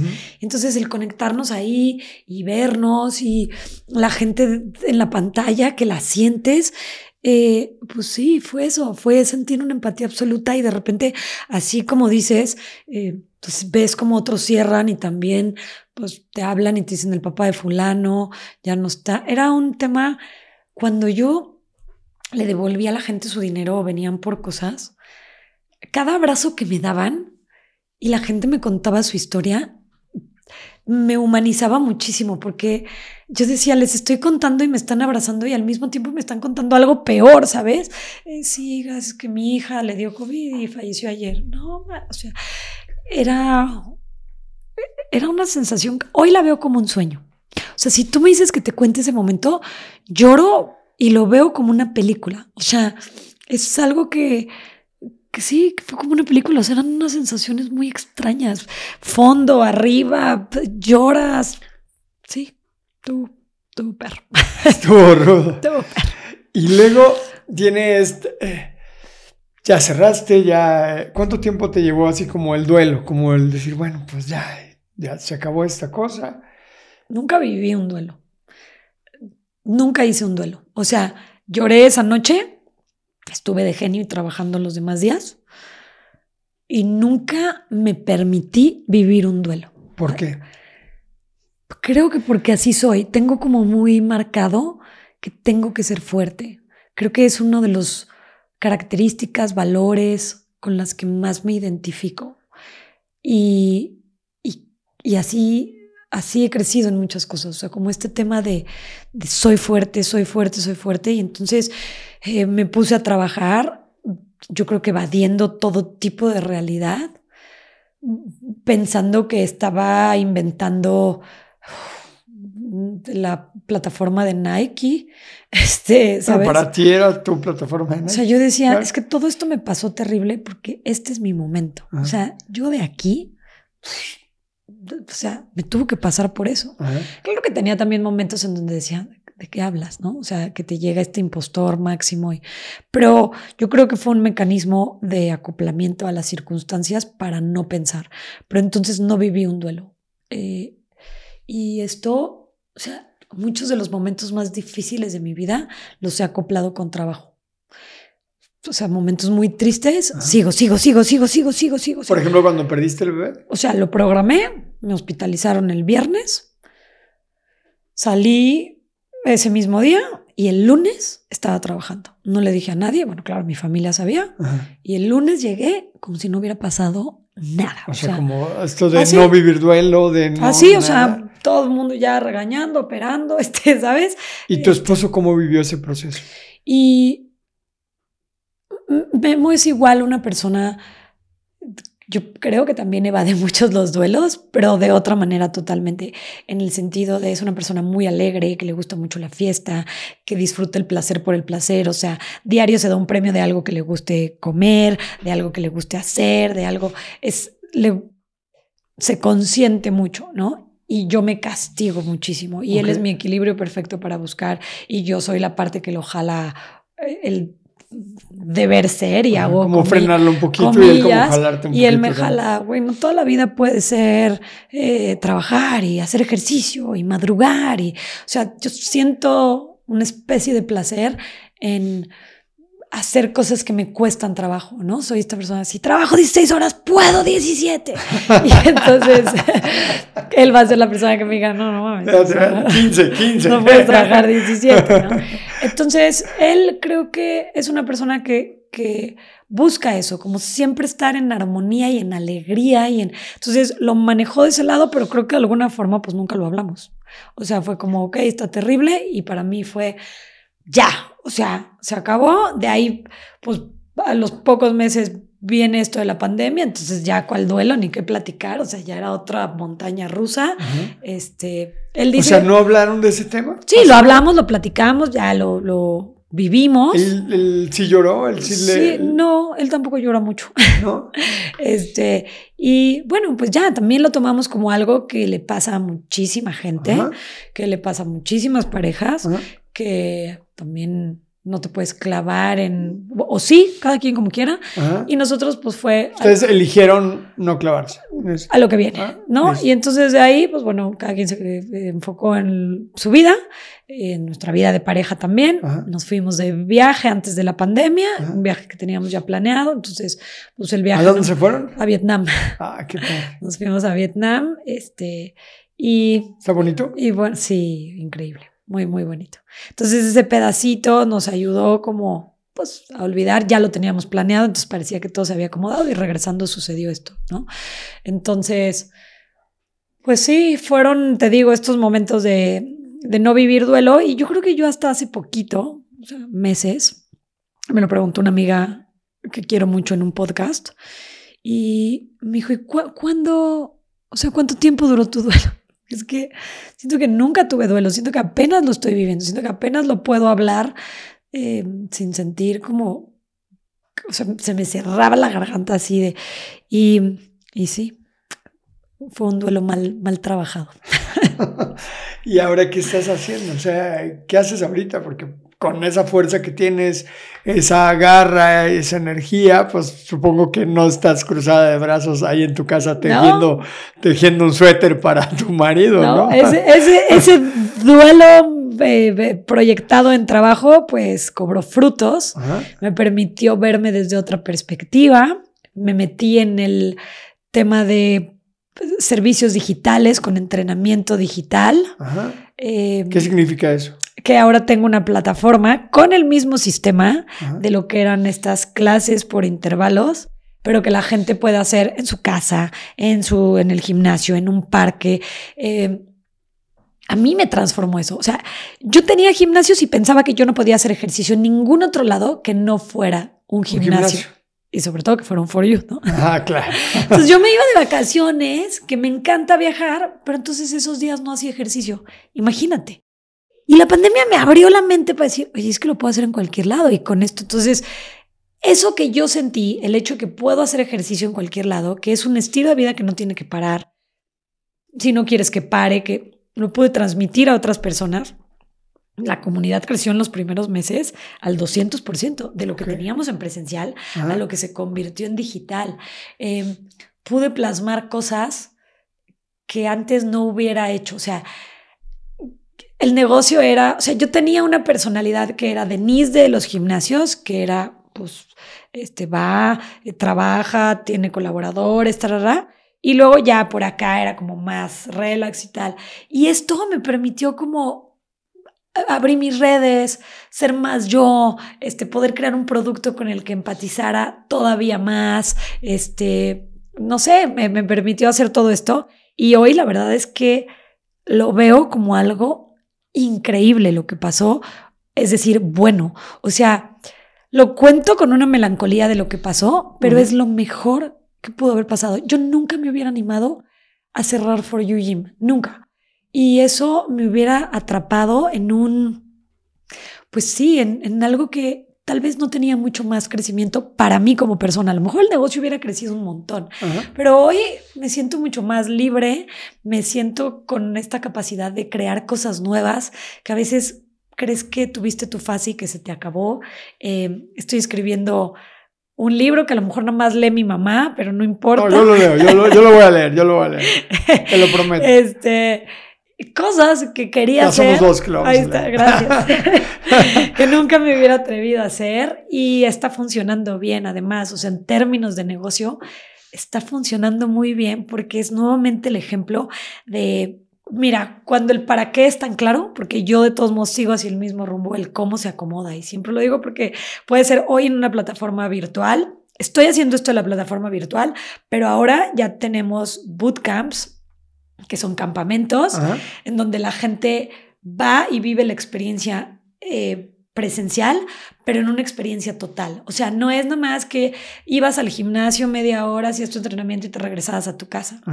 Es poder vivir cuatro o seis días, dependiendo de esto, o sea, de conocer a tu tribu en persona, de aprender obviamente de nutrición, de meditación, de entrenamiento, en contacto con la naturaleza. La mayoría de mis clientes son mujeres.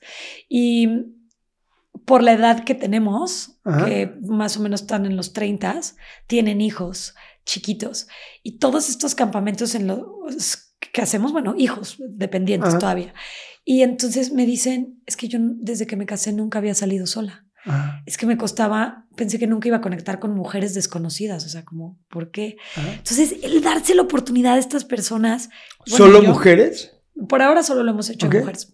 Y darse esta oportunidad de conectar con de, mujeres. De conectar, de estar en la naturaleza, o sea, porque tú puedes hacer una clase, pero viendo a la montaña con el mar de frente, este, pues... ¿Cuánta gente va a un bootcamp? 25 a 30 personas, más o menos. ¿Cada cuánto los haces? Cada cuatro meses aprox. Ok. Ahorita vamos a tener uno, pero el fuerte em, es en el 12 de octubre, es el más grande que vamos a tener en Cihuatanejo. Y vamos a tener uno que vamos a hacer en San Miguel, en Tepoztlán, ahí en nuestra... No solo es hacer ejercicio. No solo es hacer ejercicio. ¿Qué, ¿Qué incluye?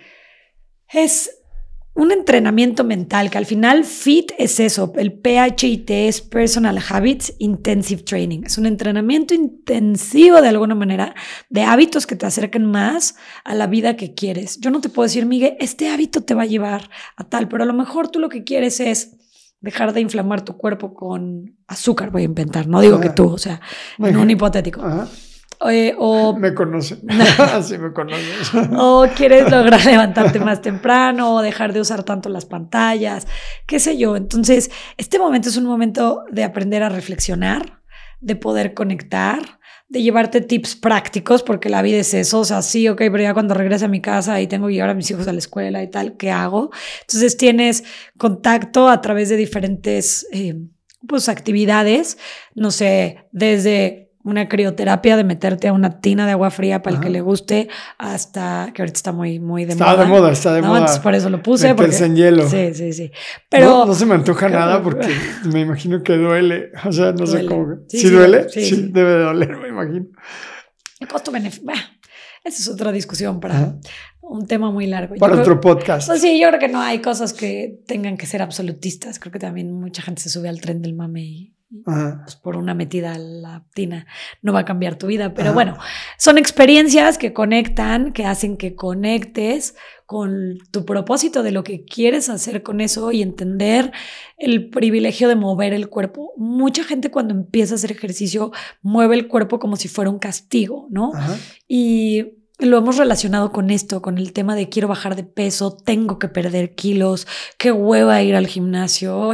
Y cuando podemos resignificar ese movimiento que es parte de lo que hacemos en estos campamentos, es qué gozada poder moverme, ¿no? Y en este ambiente y poder respirar y poder tener este vehículo que me permite hacer esto, cosas que creías que no ibas a hacer, ¿no? Como... Está súper lindo. Sí, la neta está muy padre, como, no sé, meterte un kayak y, y darle, y no, ¿cómo crees? Qué miedo, yo no podría. Y terminan haciéndolo, o rodarte en la arena, o subir una montaña a las seis de la mañana o antes y ver el amanecer, cosas que la gente cree que no podría hacer y que en estas tribus que te llevan algo, es súper poderoso que la gente llega y me dice, no, es que mi condición está muy mala, es que fíjate que eh, yo soy malísima para levantarme temprano, a ver si no me duermo. Y los ves y cómo, cómo esta energía jala, es es eso, son la momentos. energía de la tribu y la energía de la naturaleza. Es que es súper poderoso, estamos hechos para eso. O sea, es como regresar a lo más esencial. Y aquí a lo mejor ya sueno muy mágica y soy muy pragmática, pero de verdad es regresar a los orígenes. Es que no hay nada, no hay nadie, yo creo, que no conecte con esto, con respirar, con tocar la tierra, con. Y entonces es increíble porque la gente va tan mentalizada a que no nada más es ir a un gimnasio y a brincar, que mientras la gente está haciendo ejercicio, ves que empiezan a llorar, ¿sabes? Porque conectas tanto con tantas cosas de ti, de lo que te rodea, que es ese momento de lo que cada quien traiga ahí, vivirlo. Y pues me encanta porque no digo que nunca regresaré a los lugares físicos, porque no me lo puedo quitar de la cabeza, pero sí creo que esto del híbrido, de poder conectar en una nueva realidad virtual y después tener el privilegio de poder vernos en físico, pero no es lo mismo tener que ir después del trabajo todos los días a programarte y decir, voy a ir este tiempo a vivir y a conectar. Em, hicimos un festival que el municipio de Corregidora me dio la oportunidad, que fue increíble, de, yo, yo lo había ofrecido, pichado, ocho años a diferentes pues, administraciones en todo el país. ¿eh? Y de repente llegué aquí y me dijeron, venga, pero nos tienes que prometer casi que vas a juntar cinco mil personas. Cinco mil personas de deporte, que no sea fútbol, en México, sin alcohol, es complicado. está, es retador. Muy retador, pero lo logramos. Es algo que tal vez nunca me hubiera animado. ¿Dónde lo hicieron? ¿En qué consistió? Lo hicimos en Corregidora, en la deportiva de ahí, del municipio, que está hermosa aparte porque ves la pirámide. Los que lo estén escuchando que no conozcan Querétaro, sí, Querétaro tiene una pirámide. la pirámide del pueblito. Y ves a la pirámide y estás haciendo esto y, y, bueno, pues... ¿Y qué hicieron? Junté a casi todos mis colegas de, de fitness de diferentes lugares, principalmente queretanos, porque el evento era un evento queretano. Eh, para que vinieran a dar sus clases. Y entonces fue un día completo de lo que me digas, spinning, yoga, yoga para niños, este, absolutamente todo, kickboxing. Vino Bárbara de Regil. Le mandamos saludos a Bárbara de Regil, que esperemos pronto tenerla en el podcast. Sí, sí, sí, ahí lo hizo extraordinario. Vivir en modo fuego. Exacto. Oye, y, pero entonces los 5000 hacían todo, había estaciones, eh, todos hacían lo mismo, los 5000 al mismo tiempo. No, no, no. abrí yo y tenía, eso sí, una clase. Luego eh, fue la clase de Bárbara, que pues fue una súper ancla, o sea, tiene una cantidad de gente que la sigue y que la apoya. ¿Y ella qué hizo? Dio su clase, ella da clases de, de HIT también, una ah. especie como de. ¿Tú diste de HIT también? Yo di, yo di FIT, que es lo que yo hago, que es una especie de HIT. En, pues ya lo que platicamos ahorita, que es más ah. personalizado. Y luego dio ella y luego teníamos Barré, este, estuvo bien padre porque cuando contacté a la gente al principio, em, me decían, ay, pero van a ir los del otro estudio que da exactamente lo mismo que yo, ¿no? Y yo les decía, pues sí, pero es que queremos sumar y tú llevas a tu comunidad y ellos llevan a la No sé, estuvo padrísimo porque terminamos más bien eso, o sea, como que eran todos los lugares y gimnasios grandes, chiquitos, de franquicia, de no, de cadena, eh, ahí, y entonces pues cada quien daba su clase, ¿no? Estaban los de, este, ciclópata, que está padrísimo, que es una especie de ciclo, y bueno, cicloantro que les llaman.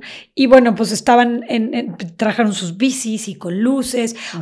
Son esos que ponen oscuro, ¿no? y, tienen luces y como neón, ¿no? era un festival. Entonces, imagínate un festival de música que tiene diferentes escenarios, que está como el escenario principal, pero hay diferentes experiencias, que hay stands, comida, ah. este, pues, todo fitness. Puestos. No había quesadillas. No, sí. Sí había quesadillas. Había todo, había pizzas, hamburguesas. Porque al final de cuentas, para mí era súper importante y eso me lo preguntaron mucho, que entendamos que no somos un círculo de locos, que todo el día comen huevo cocido y ensalada y que hacemos ejercicio, que el ejercicio tiene y debe de ser parte de la vida de todos, pero también el poder equilibrar comiéndote una hamburguesa un día y al otro día sí una ensalada, este, o sea, ¿sabes? Empezar, se vale. Pues sí.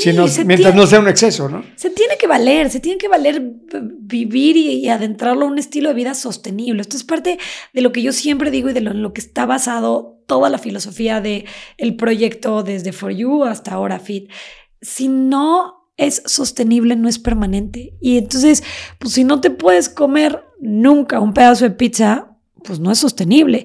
Y entonces, y la salud tiene que ser integral, ¿no? Y por salud integral me refiero a que la salud física tiene que complementarse con salud mental y viceversa. Entonces, si tú todo el día estás pensando que no puedes comerte un pedazo de pizza nunca, pues hemos perdido la salud mental. Sí, claro.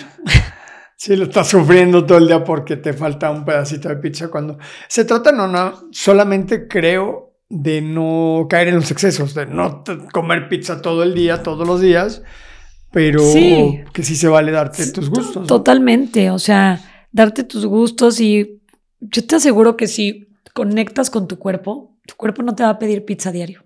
Claro. No te lo va a pedir. O sea, un día te vas a levantar y vas a decir, me urge una manzana. Claro. El tema es cuando, eh, pues yo creo que estamos ahí medio, pues sí, medio clavados con, con solo hablar de comida. Oye, ¿cuánta gente tienes ahora en FIT, en la comunidad?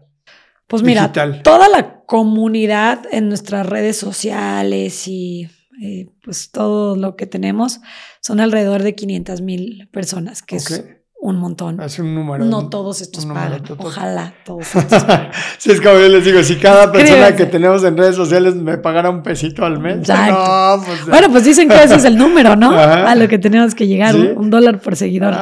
Y entonces, pero ¿cuántos de esos eh, están inscritos pero entonces en el tenemos alrededor de mil personas. Mil es el personas promedio que, todos los meses. Que todos los meses nos, nos pagan. Eso, ¿y ese negocio es más grande que el negocio que tenías? Em, el negocio recurrente no, o sea, no lo es. El negocio aún, siempre digo eso, aún, aún. Pero el negocio o las células que rodean a este negocio recurrente, llamémosle membresías y challenge, que tenemos virtuales, sí lo es. O, sea, hoy tienes un negocio más grande que el que tenías con For You Así es. Hoy tenemos, mira, tenemos varias células de negocio.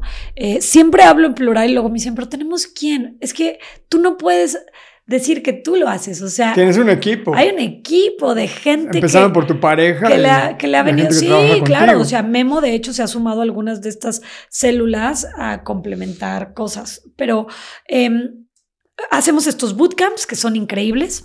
Organizamos eventos. Te mencioné ahorita este festival, pero hemos hecho de diferentes tamaños y para diferentes objetivos. Tengo gimnasios móviles, que esto está padrísimo. Son unos contenedores este, marítimos o marinos que pues se personalizan con la imagen ya sea de la empresa a la que vamos o con la marca de Fit complementaria y abres estos contenedores son un gimnasio como tal. Entonces ahí tenemos pesas, ahí tenemos el timer, ahí tenemos ligas, este, todo lo que... ¿Y ese gimnasio se queda en la empresa por un tiempo ese gimnasio, o solo un día o cómo es? Ese gimnasio se queda por un tiempo. Normalmente lo mínimo que lo rentamos son un mes, o sea, son 30 días. Ahí tenemos servicios de nutrición, de asesoría, de entrenamiento, en diferentes horarios, con todo el material. Y, ¿Cuántos contenedores tienes? Pues mira, ahorita tenemos seis contenedores, pero, o sea, esos contenedores son, o sea, van en par, ¿no? O sea, podemos instalar al mismo tiempo, digamos, tres locaciones, porque de un lado tenemos toda la parte que es entrenamiento y gimnasio, y del otro lado tenemos todo lo que es nutrición, asesoría. Eh, entonces, está padre porque lo puedes llevar a cualquier lado es una manera vistosa de que la gente haga ejercicio. Entonces, pues están estos contenedores, están los campamentos, están las activaciones que hacemos y están nuestros retos digitales, que es la manera en la que conectamos conectamos con la gente en donde no nada más es una membresía de, bueno, pues ahí hagan ejercicio y tal, que claro, en las membresías te personalizamos todo, pero son estos retos que lanzamos cada tres meses virtuales y donde la gente se conecta y estamos de todos los lugares del mundo conectados haciendo ejercicio a la hora que cada quien quiera, porque hay gente en Alemania. eso está padrísimo. ¿For You Gym está muerto? For You Gym evolucionó, sí. O sea, nunca diría que murió, diría que... ¿Va a regresar? O sea, va a regresar. For You Gym como tal, no creo que regrese. No, no se te antoja volver a abrir y, esas 45 franquicias en Ciudad de México y ese sueño y esas ganas que tenías de conquistar la capital. Eh, conquistar la Ciudad de México con tus gimnasios y eso. ¿Sabes qué? Yo creo que la parte física en todos los, en, muchos negocios ha migrado a, no nada más a lo digital, pero a lo híbrido y es un negocio más sencillo de operar. es más sencillo de operar lo que haces ahorita. Que me permite tener una calidad de vida que me gusta más. O sea, me encanta ahorita poder estar aquí contigo. Es que no lo hubiera hecho antes porque tú tienes 13 gimnasios y eres controladora como yo y entonces quieres estar en todos. Yo me levantaba, Miguel, todos los días. En alguno estaba a las 6 de la mañana y cerraba todos los días la matriz, o sea, entre que estaba en mi oficina o iba. Todos los días llegaba a mi casa a las diez y media de la noche. Mi esposo y yo cenábamos a las 11 de la noche, todos los días. Y así estuve 13 años de mi vida. 13 años de mi vida salía a las 10 de la noche de trabajar, 10 y cuarto. La realidad es que, digo, no lo haría igual, cambiaría algunas cosas, no lo sé. O sea, la realidad es que no lo sé. ¿Podría operar si no estuvieras tú ahí? Sí, debería de operar sin mí. O sea, podrías abrirlo y, claro, y no ser la Denise controladora. Debería, pues sí, es que ahí viene el tema de de la personalidad. La personalidad, que hay que trabajar muchas cosas, pero regresará o no regresará, no lo sabemos. manténganse. será para otro episodio de Vivir en modo fuego. Exacto. Esta historia continuará. Así es, no lo sé. Entonces no sabes. No sé si regresará como los gimnasios como tal. He tenido varias propuestas, que esto está padrísimo. O sea, propuestas de que los mismos fitters, la misma gente me dice, vamos a abrir, vamos a abrir juntos y que, o sea. Oye, es que dos millones por franquicia suena tentador de. No, bueno, dos millones era en el 2007. ¿Verdad? Ya con dos millones no compras ni, ni tres caminadoras, mm. pero eh, sí, la realidad es que sí, o sea eso era un, momento hace muchos años. Pero, pero bueno, eh, la realidad es que no lo sabré. Quiero ver cómo evoluciona esto. Quiero permitir que también evolucione el negocio em, de manera más orgánica, ¿sabes? O sea, ¿qué está queriendo la gente? ¿Hacia dónde va esto? ¿Qué me hace bien? Porque eso le hace bien al negocio. En lugar de forzarlo y quiero 45 sucursales a costa de lo que sea, que yo viva un día en Querétaro y otro en México, un día en Querétaro y otro en México. Este, pero no me cierro. Gracias. Tengo, ya casi vamos a terminar. Tengo unas preguntas que normalmente hacemos. Eh, lo primero es la ronda de preguntas rápidas para Denis Pérez. Ok. Ciudad del mundo favorita. Londres. Deporte que más te gusta. Fit. ¿Tacos o tortas? Tortas. ¿Película de qué? Todo lo que sea pan a mí me gusta, pero no lo como tanto, o sea, como más tacos. Pero tortas de, jamoncito de pavo, torta de puro queso, este, miles de quesos ahí adentro, torta de aguacate, me ¿Comes carne? No. No comes carne. Roja, carne roja. ¿Carne roja? No. No como. ¿Pero pollo, pescado? Como pollo, como pescado, mariscos. ¿Película que más te ha hecho llorar? Este, Marley and Me. es la del perrito, ¿no? Número 5. Cantante que más guapo se te hace. ¿Guapo? Ay. Híjole. No sé, este. Se me hacía guapísimo Brandon Flowers de The Killers. Este. Sí, me voy a quedar con Brandon Flowers de The Killers. No, espérame, Harry Styles. Ah. ¿Cómo lo olvidé? Número 6, gusto culposo. Este. eh, canciones de Doñita. O sea, me encanta el karaoke de Amanda Miguel. ¿En serio? De Yuri. Pero si te gusta el techno, ¿cómo? Los raves. Pues es culposo, ¿no? es muy culposo. Siete, bebida que más te gusta. Uy, mi smoothie de la mañana. O sea, ¿De qué me, sabor? Me levanto con una ilusión de de qué me lo voy a hacer. O sea, Ajá. si hay temporada de mamey, de mamey, si es guayaba, guayaba, fresa, plátano. Amo la fruta. Entonces, sí, esa es mi bebida favorita. Sueño incumplido. Ah, uy, buena pregunta. Este. No sé, me hubiera gustado ser actriz. O sea, nunca lo consideré como algo real, pero sé que eso sí es difícil que suceda. ¿Tu mayor miedo? Envejecer. O sea, envejecer al punto de no ser autosuficiente, ¿sabes? Eh, que aquellos seres que quiero envejezcan. Eh, ver cómo se deteriora la persona y saber que es el final. O sea, yo, yo vi a mi abuela y es gacho, o sea, e- es inevitable. Y no hablo de este envejecimiento, ay, que no me salga una cana. Pero el camino es, es bien difícil, envejecer y ver a los otros envejecer. Y la última, que, que ya sé la respuesta. ¿Perros o gatos? Perros. Pero amo los gatos también. Yo soy esta persona que me gustan todos los animales. O sea, me hace. Especialmente si tienen como pel- pelitos. Entonces, pero perros, perros, perros. Perros. ¿Qué, qué mascotas has tenido? ¿Perros? Sí, perros, o sea, de niña tuve, ya sabes, hámster, tortuga, gatos. Este, mi abuela siempre tuvo un gato, entonces crecí con gatos. Este, ¿qué más? No, pues ya, es todo lo que tenía. y luego, ¿qué, qué tres consejos le darías? Bueno, primero, ¿para ti qué es el éxito? Uy, el éxito es encontrar tu talento, convertirlo en tu propósito de vida y con esto impactar en la vida de otros. Oh, eso está súper bonito. y si hablamos de éxito económico, ¿cuáles serían tus tres mejores consejos para los emprendedores o para la gente que quiere ganar más dinero? Bueno, si eres un emprendedor, haz tu plan de negocios realista. Pues ese sería mi primero y por realista me refiero tal vez hasta un poco pesimista, ¿no? De repente creo que los emprendedores caemos de ese pie. El segundo, no minimices la importancia del ahorro. O sea, está bien invertir y ser súper, eh, pues como decimos, ¿no? Aventado. Aventado. Pero ahorra, porque las cosas pasan y de repente vas a necesitar eso. Y el tercero, tú eres el combustible de tu negocio. O sea, si no estás invirtiendo en ti, en tu salud física y mental, no importa cuánto creas que está generando, este carbón va a tronar y eso va a costar. ¿Cuáles serían los tres libros que le recomendarías a la gente que leyera? Hábitos atómicos.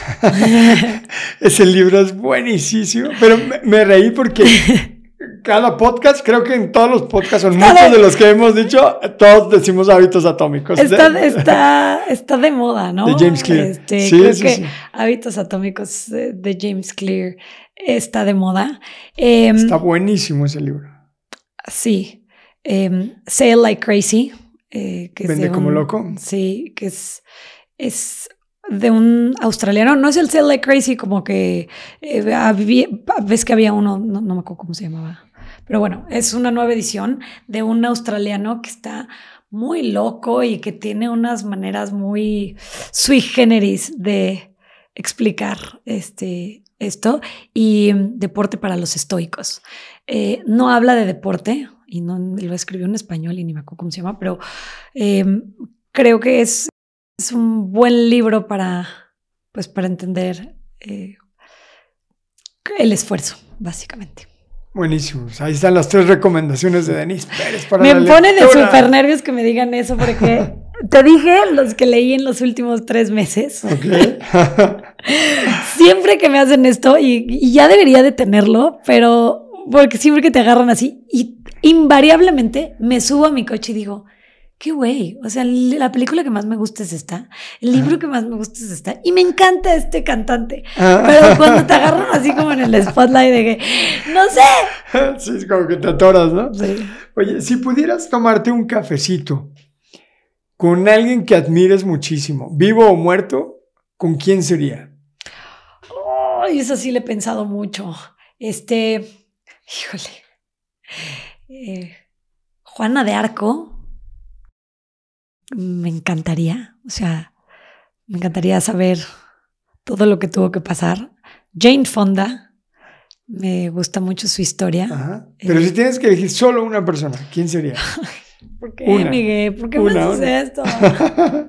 bueno, mira, la quiero viva, entonces Jane Fonda. Y si solo le pudieras hacer una pregunta, ¿qué pregunta sería?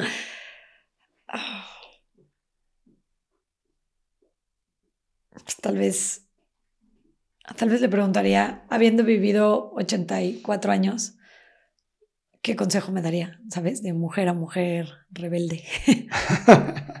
Buenísimo. Y por último, ¿qué sería para ti vivir en modo fuego? ¿Qué es para ti vivir en modo fuego? Entender que hoy estamos aquí y mañana no. Y me identifico muchísimo con esto de vivir en modo fuego. Yo vivo en modo fuego constantemente. Disfruto vivir en modo fuego y he hecho las paces con vivir en modo fuego. A mí antes me decían, pero es que qué intensidad y no tienes que estar todo el tiempo en movimiento. Sería eso, entender que hoy estamos aquí, que eres capaz de todo. O sea, yo sé que suena cursi y luego ahí podemos entrar en, pero si quiero, pero realmente es eso, es sacarle jugo a la vida, como sea. O sea, hacerlo con todo. Eso es todo.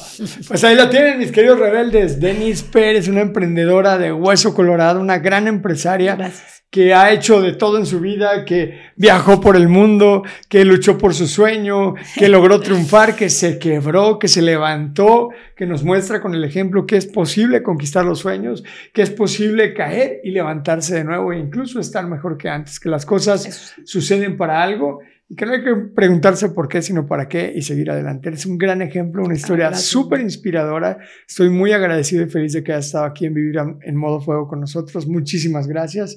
Y mis queridos rebeldes, viva la vida en modo fuego. Todos los años, todos los meses, todas las semanas, todos los días, todas las horas, todos los minutos y cada uno de los segundos de tu vida, vívelos en modo fuego, porque es la única forma como un rebelde se puede dar el lujo de vivir. Porque una es la oportunidad que tienes de trascender en esta vida. Una es la oportunidad que tienes de aprovechar el regalo más valioso que te fue dado, tu vida. Por eso tienes que vivirla en modo fuego. Vive la vida en modo fuego a cada instante. Gracias por dejarme vivir mi propósito de vida a través de servirte. Gracias por dejarme ser parte de tu vida intentar agregar un granito de arena para que tu vida sea más próspera y más feliz. Te amo con todo mi corazón. Nos vemos en el próximo episodio de Vivir en modo fuego.